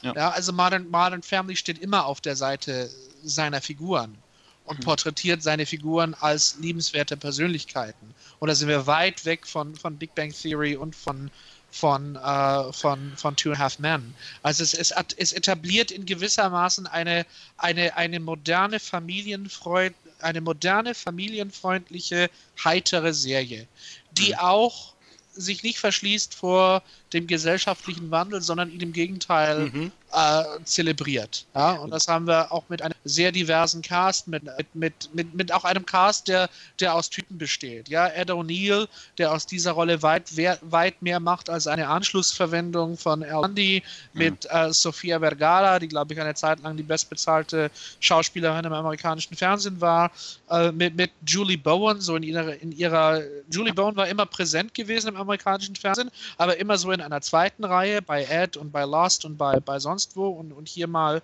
äh, hier mal auch im, im Rampenlicht gerne. Also das, das gefällt mir sehr gut auch an, an dieser, an, an dieser ja. Show genau das, was, was du jetzt gesagt hast, ähm, das hat auch die äh, LA Times geschrieben und hat auch der ähm, äh, einer der Creators gesagt von, von äh, Modern Family, hat halt gesagt, erstmal, wir waren, wir hatten das Glück, die richtige Show zur richtigen Zeit kreiert zu haben. Und die LA Times schreibt dann, was ist denn richtige Show zur richtigen Zeit? in, in, in dem Moment äh, der, ähm, der Economic Uncertainty, Uncertainty and Technological Transformation. Was ist da die richtige Show? Und ich zitiere, one that seamlessly manages to feel edgy and forward-looking while also being as comforting as an old sofa. Also gleichzeitig dieses Progressive, auf der einen Seite, was wir gesellschaftlich sehen, und dieses gemütliche Laidback, was wir bei Comedies gerne haben. Das passte in diese Zeit um 2010 hervorragend rein. Wo wir gerade ähm, bei den Comedies sind und das gerade auch schon angesprochen haben, würde ich sagen, gehen wir direkt noch zu äh, Community von NBC, das im selben Jahr gestartet ist, 2009. Da kann ich nun mal nichts zu sagen. Ja. Ja, warum ist das in der Liste nochmal? das weiß ich auch nicht. Julian? Ich weiß nicht. Freddy? Okay. Gut. Ich habe es schon reingetan. So. Ich habe es schon reingetan, aber ähm, Ja. Ich, ich fand den Pilot damals ätzend und habe es einfach nicht weitergeguckt. Jetzt hatte ich es zuletzt immer mal wieder so ein bisschen auf dem Schirm, dass man es vielleicht ja doch mal nachholen könnte, weil halt so, also da gibt's halt also das war mit Chevy Chase halt zu Beginn Mhm. natürlich nicht ein Comedy-Veteran, so ein Urgestein, als jetzt festes Ensemble-Mitglied und so. Also deswegen dachte ich, das, das sollte man jetzt schon mal gucken. Ich fand's halt nur so geil, leider. Ja, das ist so, ähm, das, das, was ich so, nee, also deswegen kam ich da nie weiter als über den Piloten damals. Und dann soll ja Chevy Chase ja auch am Set mega abgegangen sein. Ich weiß nicht, ob ihr da Ja, diese ja. Gossip-Stories liest, ob euch dafür interessiert, aber ähm, er war dann auch in den letzten Staffeln nicht mehr mit dabei, eben weil, weil das im Set wohl nicht mehr so richtig tragbar war. Und das hat mir natürlich jetzt auch so ein bisschen die, die Laune an, an Community vermiest. Dann glaube ich, würde ich doch eher mich für Parks and Recreation interessieren, was ich ja auch nie so richtig gesehen habe. Mhm.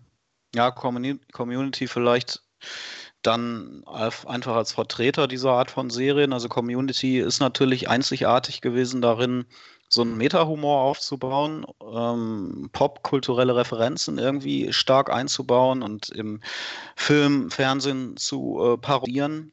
Und äh, es hat ja eine äh, wirklich einen Kultstatus erreicht bei vielen Leuten. Und ähm, es war eine, so, so eine Serie, die nicht von Anfang an diesen Status hatte, sondern die, den sie aufgebaut hat. Und ähm, es ist im Prinzip das beste Beispiel für die Art von Serie, die wir vorhin besprochen hatten, nämlich die, die äh, kommerziell nicht so erfolgreich war oder zumindest nicht beim Publikum, aber extrem hoch angesehen bei den Fans, die sie hatte und vor allem bei den Kritikern. Und in dem Sinne eine ähm, sehr ja, einflussreiche Serie für diese, für diese Art von sophisticated äh, Comedy der 2010er. Ich meine, das glaube ich Ja. tatsächlich auch, ähm, dass das Vertreter ist für eine für Comedy ähm, im Network-Fernsehen, die schon irgendwie schräg ist und gegen den Strich gebürstet. Ähm, wenn man jetzt natürlich Ja. mal au außer Acht lässt, dass die Office halt eine UK-Adaption ist, ist das ja schon trotzdem was eher ungewöhnliches fürs amerikanische Network-Fernsehen. Genauso auch Arrested Ja. Development natürlich. Arrested Mhm. Development hätte ich jetzt auch noch gesagt, ja. Wo, wobei ich Arrested Development eine größere Breitenwirkung noch unterstellen würde Mhm. als vielleicht Mhm. Community. War aber auch noch eine andere Zeit. Da Das waren ist halt richtig, die das Quoten ist- noch höher.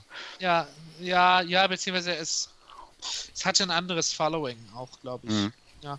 Ja. Ja, wir- wir, müssen noch die, die, die, ja, die Jahre äh, vor 2008 irgendwann nachholen, glaube ich. Machen wir Ja, nächsten gut. Jahr. Ja, aber erst, erst müssen wir jetzt bis So, 2017 mal Madman. kommen. Genau, Madman. Ja, Madman ist natürlich, ähm, muss drin sein.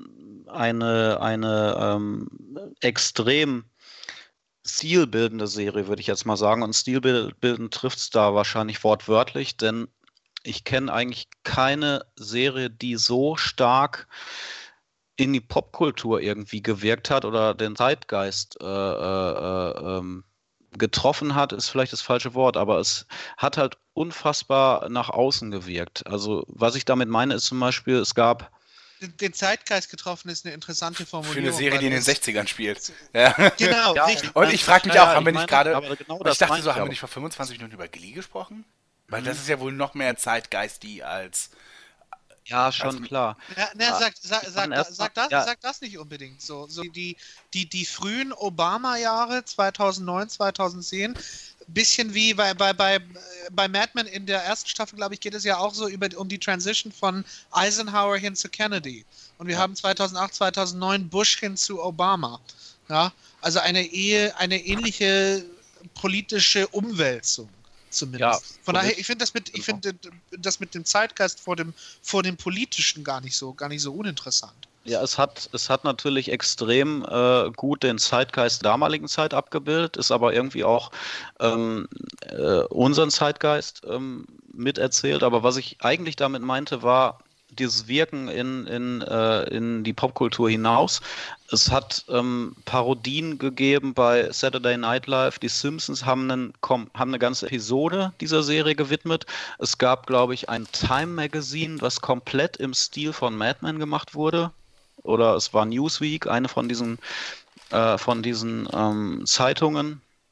Äh, Obama hat es, äh, hat es erwähnt, hat die Serie erwähnt. Madman hat übrigens auch mal gesagt, The Wire ist seine Lieblingsserie, aber das nur am Und Rande. Modern, und Modern Family. Und auch. die Glee Kids Ja, haben ja. im Weißen Haus gesungen. Also komm, da schließt Ja. sich doch der Kreis. Es, es, Ja. es, Fe fehlt, noch, fehlt noch Katie Segal auf dem Motorbike und äh, kann Genau. losrennen.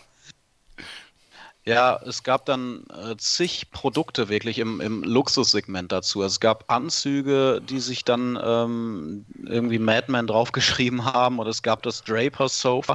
Also im, im, im äh, Punkt Design und ist es extrem einflussreich gewesen, aber da können wahrscheinlich Designer ähm, tagelang drüber, drüber reden. Da kann ich nicht so viel zu sagen, außer dem, was ich selbst gelesen habe. Ja, das meine ich mit den, den Zeitgeist getroffen. Es hat extrem nach außen gewirkt irgendwie. Ähm, haben andere Serien auch, aber ich finde nicht so stark wie Mad Men zu der Zeit. Vielleicht später dann noch Game of Thrones. Aber Mad Men war wegen seines Designs, wegen seiner visuellen Kraft schon extrem, extrem äh, stark. Was, was mich so fasziniert an Mad Men, das ist jetzt, das ist jetzt nicht mein Gedankengang, sondern der ist von Vox.com. Äh, findet, findet man bei YouTube. Ich weiß nicht mehr, welcher der, der Reporter oder Experten es war, aber es ist ja leicht zu recherchieren. Äh, die Vorstellung, it is hard to tell someone what happened on Mad Men. Weil es ist normal, wenn du eine Folge zusammenfasst, du kannst es im Grunde genommen in zwei, drei Sätzen, kannst du jede Folge gut zusammenfassen. Mhm. Aber es ist, es kommt darauf an, eben wie es passiert und wie es gesagt wird. Ja, wenn, wenn ich glaube, der Vorgesetzte sagt, äh, ich, ich weiß nicht, wie, ich bin immer schlecht mit Namen. Wie heißt dieser nervige Typ vom Anfang an? Äh, der, der, the one who has it in for Dawn. Jünger im Büro, äh, er will einen Artikel, eine, eine Short Story publizieren im Atlantic Monthly, die schafft es dann aber nur in so eine Golfzeitschrift oder so. So dieser, wisst ihr, wen ich meine? Die, So, okay, also, also in, den ersten, in den ersten Folgen. in den ersten Folgen schon, genau. Ja, aber okay, also die, diese Figur jedenfalls und, und, und Pete die, Campbell. Genau, genau, und die kriegt ja irgendwann mit, Don Draper is not who he says he is, ja, Don Draper ist nicht, ist, ist nicht Don Draper oder so. Und macht Ja. das dann, äh, trägt das dann dem Vorgesetzten vor. Und Se- der Vorgesetzte und, und denkt, damit führt er Don Drapers Entlassung herbei oder so. Und dem Vorgesetzten ist das völlig egal. Und das ist der Plot von einer Folge. Und der ist in zwei Minuten erzählt. Und trotzdem fesselt das 50 Minuten lang weil es so intensiv erzählt wird und so intensiv vorgetragen wird. Und, und das ist, das, das finde ich, ist eine der faszinierenden Sachen an Mad Men. Neben, all, neben dem Panoptikum dieser Zeit, das da vorgestellt wird, was, was hervorragend recherchiert ist und, und, und, und ganz großartig inszeniert ist, keine Frage. Aber das ist für mich, für mich ist so der, der eigentliche Kern, wie diese Serie erzählt und wie elegant und wie mitreißend und, und wie einnehmend sie erzählt und wie sie einen sofort in dieser Welt gefangen nimmt und nicht mehr loslässt. Das geht schon beim Vorspann los, ja, mit dem in, in der äh, wie, wie, wie der der dritte Mann da aus dem Hochhaus na, fällt und sowas und und, und für, für, für mich war, war schon so die, die erste Einblendung überhaupt war, war, war glaube ich so, ich kriege den Wortlaut natürlich nicht mehr hin, aber ma- the advertising agents working on Fifth Avenue in the 1960s were coined as madmen. They coined it. Da, damit ist schon der ganze Ra damit ist schon der ganze Rahmen gesetzt. Ja, ja, ganze ja, Und genau. also es, es, ist, es ist unglaublich elegant, wie hier erzählt wird. Und das, das ist für mich ist für mich Mad Men als, als, als Serie stilprägend gewesen in, in, in, in, in einer sehr weiten Hinsicht. Ja, ich- und für mich eine der Top 2 dieses Jahres. Ich sage noch nicht, wer mein anderer Top ist. Okay, ja, und ähm, ähm, es erzählt natürlich im Prinzip die Welt oder aus der Ära, ähm, die am, am prägendsten war für die, für die Zeit, in der wir jetzt leben. Ähm, also die Kommerzialisierung von allen Dingen des Lebens letztendlich. Am Beispiel eben dieser Werbeagentur natürlich sehr clever gemacht ähm, wo, wo Menschen zu Konsumenten werden und Produkte zu Marken irgendwie. Und das ist Ja, nun mal das, genau. worin wir heute So, leben, und ein- zwar ein- noch viel stärker. Das ist auch nicht mein Gedanke, ich habe es gerade auch. Ähm, Nee, aber der, der, Satz ist super. Ja. Der Satz ist super, wo Menschen Ja. zu Konsumenten werden und Produkte zu Marken. Genau das ist es. Ja, und Genau heute das ist es. genau noch penetrierter in Form, aber das hat genau damit hat es gestartet damals in Manhattan ähm, bei den großen Werbeagenturen in den 60er Jahren. Und ähm, neben diesem äh, Porträt des starken Wandels, den wir da erleben, zu einem absoluten äh, ähm, Kapitalismus, ähm, haben wir gleichzeitig aber auch das, was du gerade noch gesagt hattest, so ein bisschen ähm, auf eine sehr elegante Weise wird da aber auch eine Soap Opera erzählt. Also eine Mhm. Soap Opera verpackt in äh, eine sehr, sehr ähm, ambitionierte und ähm, anspruchsvolle Serie. Und ich glaube, einige Leute haben es auch echt aus diesem Soap Opera-Stil gesehen. Es war eine verpackte Soap, zumindest ähm, eine Erzählebene davon mit Don Draper und seinem Geheimnis und so weiter und diesen Family Issues und so weiter. Ähm, und ich glaube, viele Leute haben es aus unterschiedlichen Gründen geguckt. Ja, und sie hat auch, äh, gerade ist bei mir so, it's all coming back to me. Je mehr, je mehr du mir so von deinem, deinem Blickwinkel erzählst, des- desto mehr, desto prägnanter wird die Serie gerade wieder bei mir im Kopf. Ja, also sie, sie hatte auch viele tolle, viele tolle Momente und viele tolle Ich würde Sätze. mal einen objektiveren Blick raufwerfen, als jemand, der diese Serie nicht so wirklich verfolgt hat. Also mein Eindruck ist, warum sie niemals in den ganz vorderen Reihen so mitspielt, der Premium-Serien ist, also mein Gefühl war immer, dass Leute, ähm, die bereits von anderen Serien gehuckt waren, da irgendwie zwei, drei, vier Staffeln durchgeschaut haben, dann gedacht haben, okay, was gibt es noch für gute Serien? Und dann haben sie irgendwann angefangen, Mad Men zu gucken. Und Mad Men, meine ich, war nie so die Initialzündung. Das ist für mich jetzt das Serienerlebnis, sondern es war immer so der Ersatz für eine andere Serie. Das, ähm, so kam es mir tatsächlich vor. Und ähm, ich meine, du sagst, Jan, viele haben es geguckt. Also ich meine, ich glaube, es waren nicht so viele. Ne? Also man kann jetzt, es, ich, sobald ich weiß, waren die Quoten echt nicht stark. Ja, aber sie hat, sie hat, sie hat enormes gemacht für, für, für AMC und zwar mehr, Mhm. mehr, und zwar auch wesentlich mehr als Breaking Bad in den frühen Ja, Jahren. sehe das, das sehe ich auch und ich sehe auch diesen popkulturellen Einfluss und so und was ihr erzählt klingt super gut. Ähm, aber ich finde, dass es halt immer eine Premium-Serie der zweiten Reihe war. Das, Es ist, War dann äh, auch so- ich würde es sagen, Mad Men muss man sich erarbeiten als Serienfan, weil es nicht so ein, äh, nicht auf den ersten Blick so ein High-Concept hatte oder Echt? nicht auf den ersten Blick so ein, ne, würde ich nicht sagen. Also für mich war das von der ersten Folge an wie äh, von der ersten Folge wie die Sopranos. Ja. Also war, war bei mir instant. Äh, ja, als du es gesehen hast, aber ich glaube, wenn du kein Serienfan bist und dann Mad Men siehst, dann glaube ich nicht, dass du sofort Serienfan wirst. Okay. Das würde ich da, würde ich sagen. Übrigens, kurz noch auch, ich finde, dass dieses, diese zweite Reihe der Serie, das wurde so final zum Ausdruck gebracht, als hat John Hamm dann für die letzte Staffel dann endlich sein Globe bekommen hat. Das war dann so, er war irgendwie für alle Staffeln nominiert und niemals hat es irgendwie gesch geschienen, so, also niemals äh, war da irgendwie, ging da so Mad Men-mäßig was ab und vor allen Dingen für ihn, der das ja nun sieben Jahre lang sehr sehr getragen hat. Ähm, es war das dann eben so der das Finale, okay, jetzt müssen wir es machen, weil eine achte Staffel gibt es nicht. Und deswegen machen wir es halt irgendwie jetzt. Also es war dann auch so ein endlich hat er ihn Moment. Und so, also das ist so ein also so, Überhaupt so, nicht so, meine so, Wahrnehmung. Über so, mein Gefühl war halt eher so richtig, war die Zeit halt nicht reif für Madman. Das, das, das, das, das war, spielte immer die zweite Geige. also überhaupt nicht mein Gefühl. Ich, ich sehe das, ich sehe das zum Beispiel viel mehr in der, in der ersten Reihe als Sons of Anarchy oder Glee.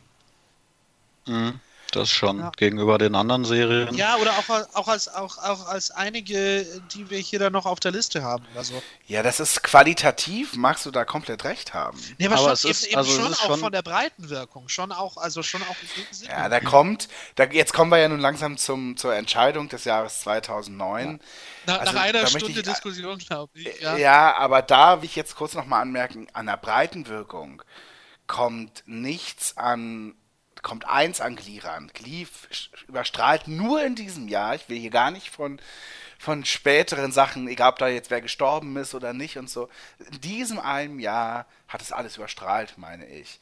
Und Modern Family, was sicherlich einen sehr, sehr großen, vielleicht den größten Einfluss hat, ähm, hat das eben später in, im Kompakten, mit, den, mit dem Kompaktsein der Staffeln geschafft. Aber in diesem einen Jahr war es definitiv Glee. Deswegen bin ich natürlich dafür, dass Glee gewinnt. Und ich versuche wirklich persönliche Vorlieben außen vor zu lassen. Ähm, kann aber, sag auch gleich, dass natürlich Modern Family als Paket, als Institution in Amerika, im amerikanischen Fernsehen, natürlich auch jetzt hier mit dem ersten Jahr, wo der Grundstein gelegt wurde, natürlich ein sehr, sehr starker Konkurrent ist. Das ist nämlich genau meine Argumentation. Ich finde, der, schon der Grundstein von Modern Family ist prägender, positiv prägender, als es Glee sein könnte. Das ist ein sehr valider Punkt, ja. Und das, deswegen ist, ich habe ich hab jetzt auch geschwankt zwischen Modern Family und Mad Men. Und ich wäre, ich wäre jetzt bei Modern Family für die, für die Hall of Fame. Ich wäre bei Mad Men. Ja, Ähm, jetzt, jetzt Ich habe noch ein Argument, was ich nicht, äh, was ich jetzt bisher nicht gebracht hatte, was ich ähm, auch wichtig finde, da, ähm, wenn es um den Einfluss geht dieser Serie für, äh, für die Entwicklung der, der, des Serienkosmos oder der Serie allgemein. Nämlich Mad Men war mit die teuerste Serie, die Netflix eingekauft hat am Anfang, als Netflix sich zu einem ähm, von einem DVD-Rental-Service zu einem Streaming-Service entwickelt hat. Und Netflix hat 2011 ähm, ja eben sehr stark äh, Programme eingekauft, fremde Programme, ist auf Einkaufstour gegangen und hat für Mad Men äh, eine Million pro Episode ähm, an Rechten bezahlt. Und ähm, das hat stark dazu geführt oder hat hauptsächlich dazu geführt, dass äh, Netflix seine Strategie geändert hat und gesagt hat, wir produzieren jetzt selber ähm, eigene Serien und ähm, kaufen nichts mehr fremd ein. Also Mad Men war die teuerste eingekaufte Serie, die, die ähm, irgendwie Netflix bezahlt hat und das ging damals wirklich stark durch die Medien und daraufhin hat, hat ähm, Netflix ähm, ja viel stärker auf Original Programming gesetzt, weil man nicht mehr bereit war, diese Summen zu zahlen. Und das hat ähm, dementsprechend irgendwie eine Wirkung auf den Serienkosmos gehabt, denn Also Mad Men äh, ist der Vater von House of Cards in gewisser Weise. nicht ganz House of Cards ganz, wurde das schon ganz, ja, das vorher. ganz überspitzt, über- überspitzt Ja, überspitzt. Ja, genau. Ähm, also ich glaube, wenn, also das kann man sich auch wie eine Blase vorstellen, die irgendwie äh, irgendwann geplatzt wäre. Also es wurden immer äh, höhere Summen gezahlt für diese für diesen fremden Content, weil Mad Men eben auch irgendwie einer dieser Pioniere war im Serienbusiness und deswegen so teuer wurde. Ja, kann man sich eben Angebot und Nachfrage. Angebot war gering, die Nachfrage war dann extrem hoch durch die neuen Player wie Netflix, also hat man extrem viel Geld bezahlt. Und das heißt, Netflix musste selber produzieren, um nicht irgendwann noch höhere Summen zu bezahlen für, für Dinge. Und das ist natürlich was, was, was extrem einflussreich ist, weil es Netflix vom Distributor zum Content-Produzenten gemacht hat. Und diesen Weg sind danach ganz viele, ganz viele ähm, Firmen gegangen im Entertainment-Business. Oder auch umgekehrt. Ja. Ich, ich Ja. glaube, bei mir ist es so, Mad Men würde im Jahr 2007 gewinnen. Mhm. Für, die, für die erste Staffel. Allein schon für die erste Folge. Ja, weil die schon für sich eben diese Welt gebaut hat und, und gewisser, gewissermaßen diese Ära, diese Ära von, von, ich nenne es mal, kommentierenden Period-Dramas. Ja. Von Period-Dramas, die nicht nur abbilden, sondern die unsere heutige Welt kommentieren, eingeleitet, eingeläutet hat. Das Ja. heißt, für, für, für mich ist eigentlich das, ist so dieser, dieser Paukenschlag Madman da auch wichtig. Der, der so gewissermaßen in der ersten, Ja. im, im ersten Jahr vorkam. Deswegen, ich würde fast sagen, 2007 würde es gewinnen. Aber 2009, ble 2009 bleibe ich bei Modern Family. Dann müssen wir uns entscheiden. Oder ich muss mich entscheiden dann. Zwischen Glee und Modern Family. Naja, dass du ja nun, das Glee für dich durch ist, haben wir nun schon rausgehört. Ja, klar. Nee, da, ja, also wie gesagt, da würde ich dann auch Modern Family nehmen. Wir müssen hier noch so eine Hymne einspielen oder so. Oder irgendeine so eine, irgend so eine Fanfare, glaube ich. Mhm. Ich gehe stärker auf, ähm, ich argumentiere halt stärker mit dem Impact und da finde ich es halt Modern Family, wie gerade auf- ausgeführt, ähm, ist dann halt doch stärker. Also hoffe ich, Basti, dass du dich damit anfreunden kannst. Ja, schon. Ich sehe schon den jetzt Rattenschwanz hinter, hinter Modern Family, ja. Gut, Puh, Mensch, das Puh, war ja. wunderbar. Ja. Das war ein bumpy ride, würde ich sagen, Ja. oder? also nochmal, 2008, The Ich, Wire. finde ich, ich find es toll, Was? wie natürlich du gerade gesprochen Ich hast. weiß. Basti. Ja, ja. Das war so. Okay. Ja. Also, wir haben gerade besprochen, das, was ich schon am Anfang äh, des Podcasts gehört habt, dass wir jetzt ähm, einen Cut machen und bei einer gesunden Zahl von irgendwie 100 Minuten sagen, das, waren, äh, das war die erste Folge unserer Serien Hall of Fame mit zwei verdienten Gewinnern, The Wire und äh, Modern Family. Und ähm, ja, dann hört ihr demnächst ähm, den zweiten Teil, äh, wo wir dann 2010 und 2011 logischerweise besprechen. Und ähm, ja, Freut freuen euch uns auf natürlich. Two, auf Two Broke Girls und, und Ja, lauter so Genau, Serien, ja. Two das Broke ist der kleine Girls. Teaser. Two Broke Girls ist in beiden Jahren nominiert, das muss ich dazu sagen. Ja. Und- Nicht in allen, nicht, nicht in allen fünf, sechs Jahren, aber. Ach so. Ja, Two mal Girls, Two das Broke wäre Girls wirklich ist zu auch, viel, das wäre albern. nein, nein, Two Broke Girls ist auch in Jahren nominiert, in denen es gar nicht lief. Ja. Richtig. 2008 zum Beispiel hat es knapp nicht gewonnen. Ähm, also, Also, aber erst nachdem die dicke Ponin dabei war, das muss man schon an der Stelle sagen. da, das, das hat so viel beeinflusst, Ja. das, das können wir uns gar nicht vorstellen. Genau. ja. Ach, und, äh, apropos übrigens, wahrscheinlich betteln wir auch bald wieder, ne? Also, ihr müsst es so sehen, dass Battle? diese. Ach so, ich habe gerade Battle verstanden. Also Battle. auf der Straße betteln irgendwie. Ja, Nee. Das auch, je Genau. nachdem, Auch das, wie Pep- sich die Hörerzahlen das ja, das könnt, ihr könnt uns betteln sehen in Das der Stadt eurer richtig, Wahl. das analoge Patreon. Nachts durch die Fußgängerzone. Genau. Vor, genau, vor, vor Flatter und Patreon gab's Betteln. Richtig. Genau, das war Ja, stell mir so Podcaster vor in Berlin, die sich so treffen und dann irgendwie auf dem Alexanderplatz betteln. Ja. Ja, schön. Hast du hast mal einen Euro für, für, für, für den Hoster, genau. Ja, ja. ja. Nee, das machen andere äh, Podcaster, die wir namentlich nicht nennen möchten heute. Aber ihr könnt natürlich gerne in Spekul äh, Kommentaren drüber spekulieren. Aber ähm, ja, ernst gemeint, wir freuen uns natürlich echt auf eure Kommentare, was ihr zu äh, den Entscheidungen heute sagt und ähm, wie ihr sie getroffen hättet. Also hättet ihr auch The Wire genommen und Modern Family oder für wen hätte euer Herz geschlagen? Oder vielleicht ähm, welche Serie hätten wir noch nominieren müssen in den Jahren? Haben wir was vergessen? Also schreibt uns ähm, unter cooperscafé.podcaster.de oder bei Twitter at cooperscafé. Darf ich kurz sagen, dass ich übrigens, ähm, wenn wir uns nicht ganz einig waren gerade, Glee, Madman, Modern Family, dass ich mal äh, Freddy geschrieben habe, ob er nicht eine Entscheidung hätte. Und er hat auch gesagt, er hätte Modern Family ge äh, genommen. Richtig. Da haben wir dann den Segen vom äh, Pfaffen auf jeden Fall noch bekommen. Und ähm, damit steht die Rolle auch fest. ja, naja, gut. Ähm, ja, also, wir hören uns bald wieder mit dem zweiten Teil unserer Serien Hall of Fame.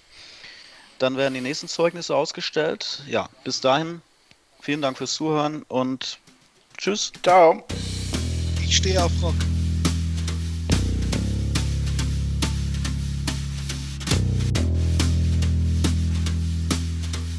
Excuse me. A damn fine cup of coffee.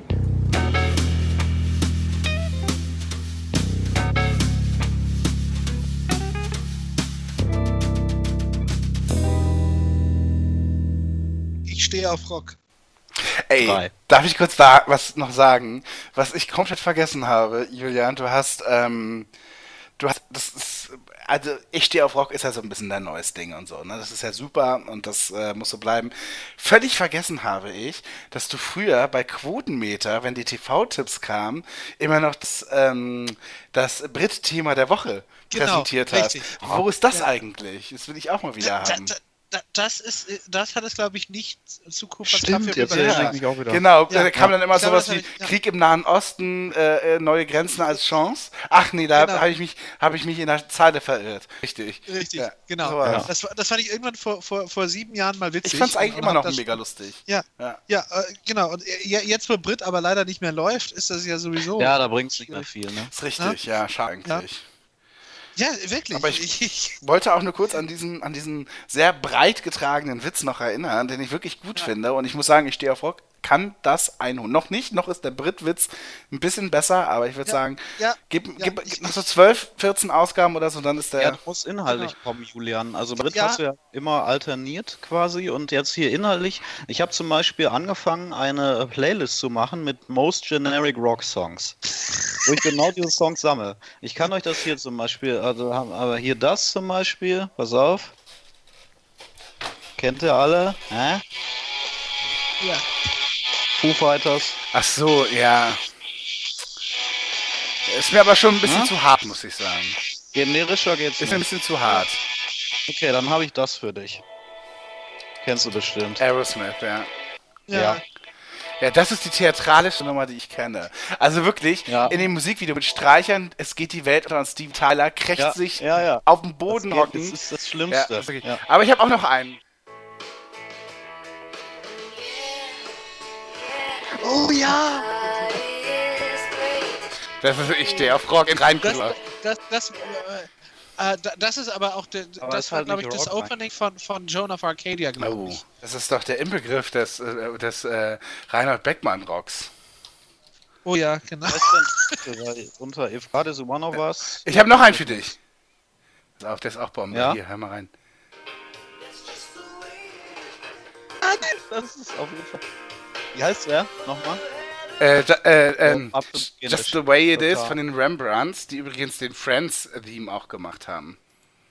Ja. Der passt, das ist, Ja, das muss eigentlich der. Opener sein schon, damit es richtig rockig gleich losgeht, weißt du? Damit du Ja, einfach ja. gleich sagst Ja. so, Halleluja. Absolut generisch. Ah, natürlich, sehr gut. Hä? Yeah, Gottschalk, Gottschalk live. live. Oh ja. Pass auf, gleich kommt's, ist noch das Intro. Jetzt. Hä? Hier, Berliner Loft. Hier, Conny, die Blonde am Mac. Ja. Hä? genau. Twitter, äh, Facebook. Und Genauso haben die sich gleich machen wir vorgestellt, noch einen Slashmob. Und kannst du denn schon den Harlem Shake? Hä? Ich mach jetzt hier eine Ice Bucket Challenge. Der macht auch noch eine Ice Bucket Oder Challenge, äh, wenn, die, wenn ALS schon längst geheilt ist. Muss er trotzdem einmal noch Eier. So. Was hast du gesagt? Achso, da, ja. Ja, ja, they're running out of diseases. ja. Aber das fand ich ja auch so geil. Bei Empire war in der ersten Staffel, hat ja Lucius auch noch ALS gehabt. Und da dachte ich mir auch so, hm, Trendkrankheit Nummer eins. Da ist man, da ist man vorne bei. Das ist so, ja. Ich habe auch noch einen, warte. Äh,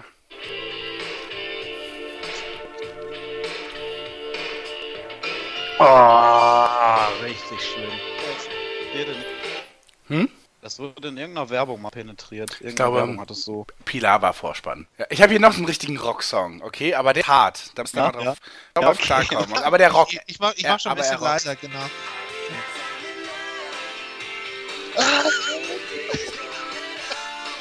Ja, der rockt, muss man schon sagen. Ja, total. Ja, das ist so. Oh ja, das ist alles so hart auf Reinhold Beckmanns Alben passt das. So sage ich nur. Ja. Das ist Gottschalk. Okay, einen Rocksong habe ich noch, okay? Ja. Ach, nochmal, ja, genau.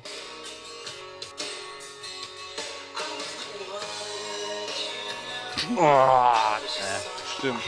Alter, die sind richtig gut. Die packen alle Playlist.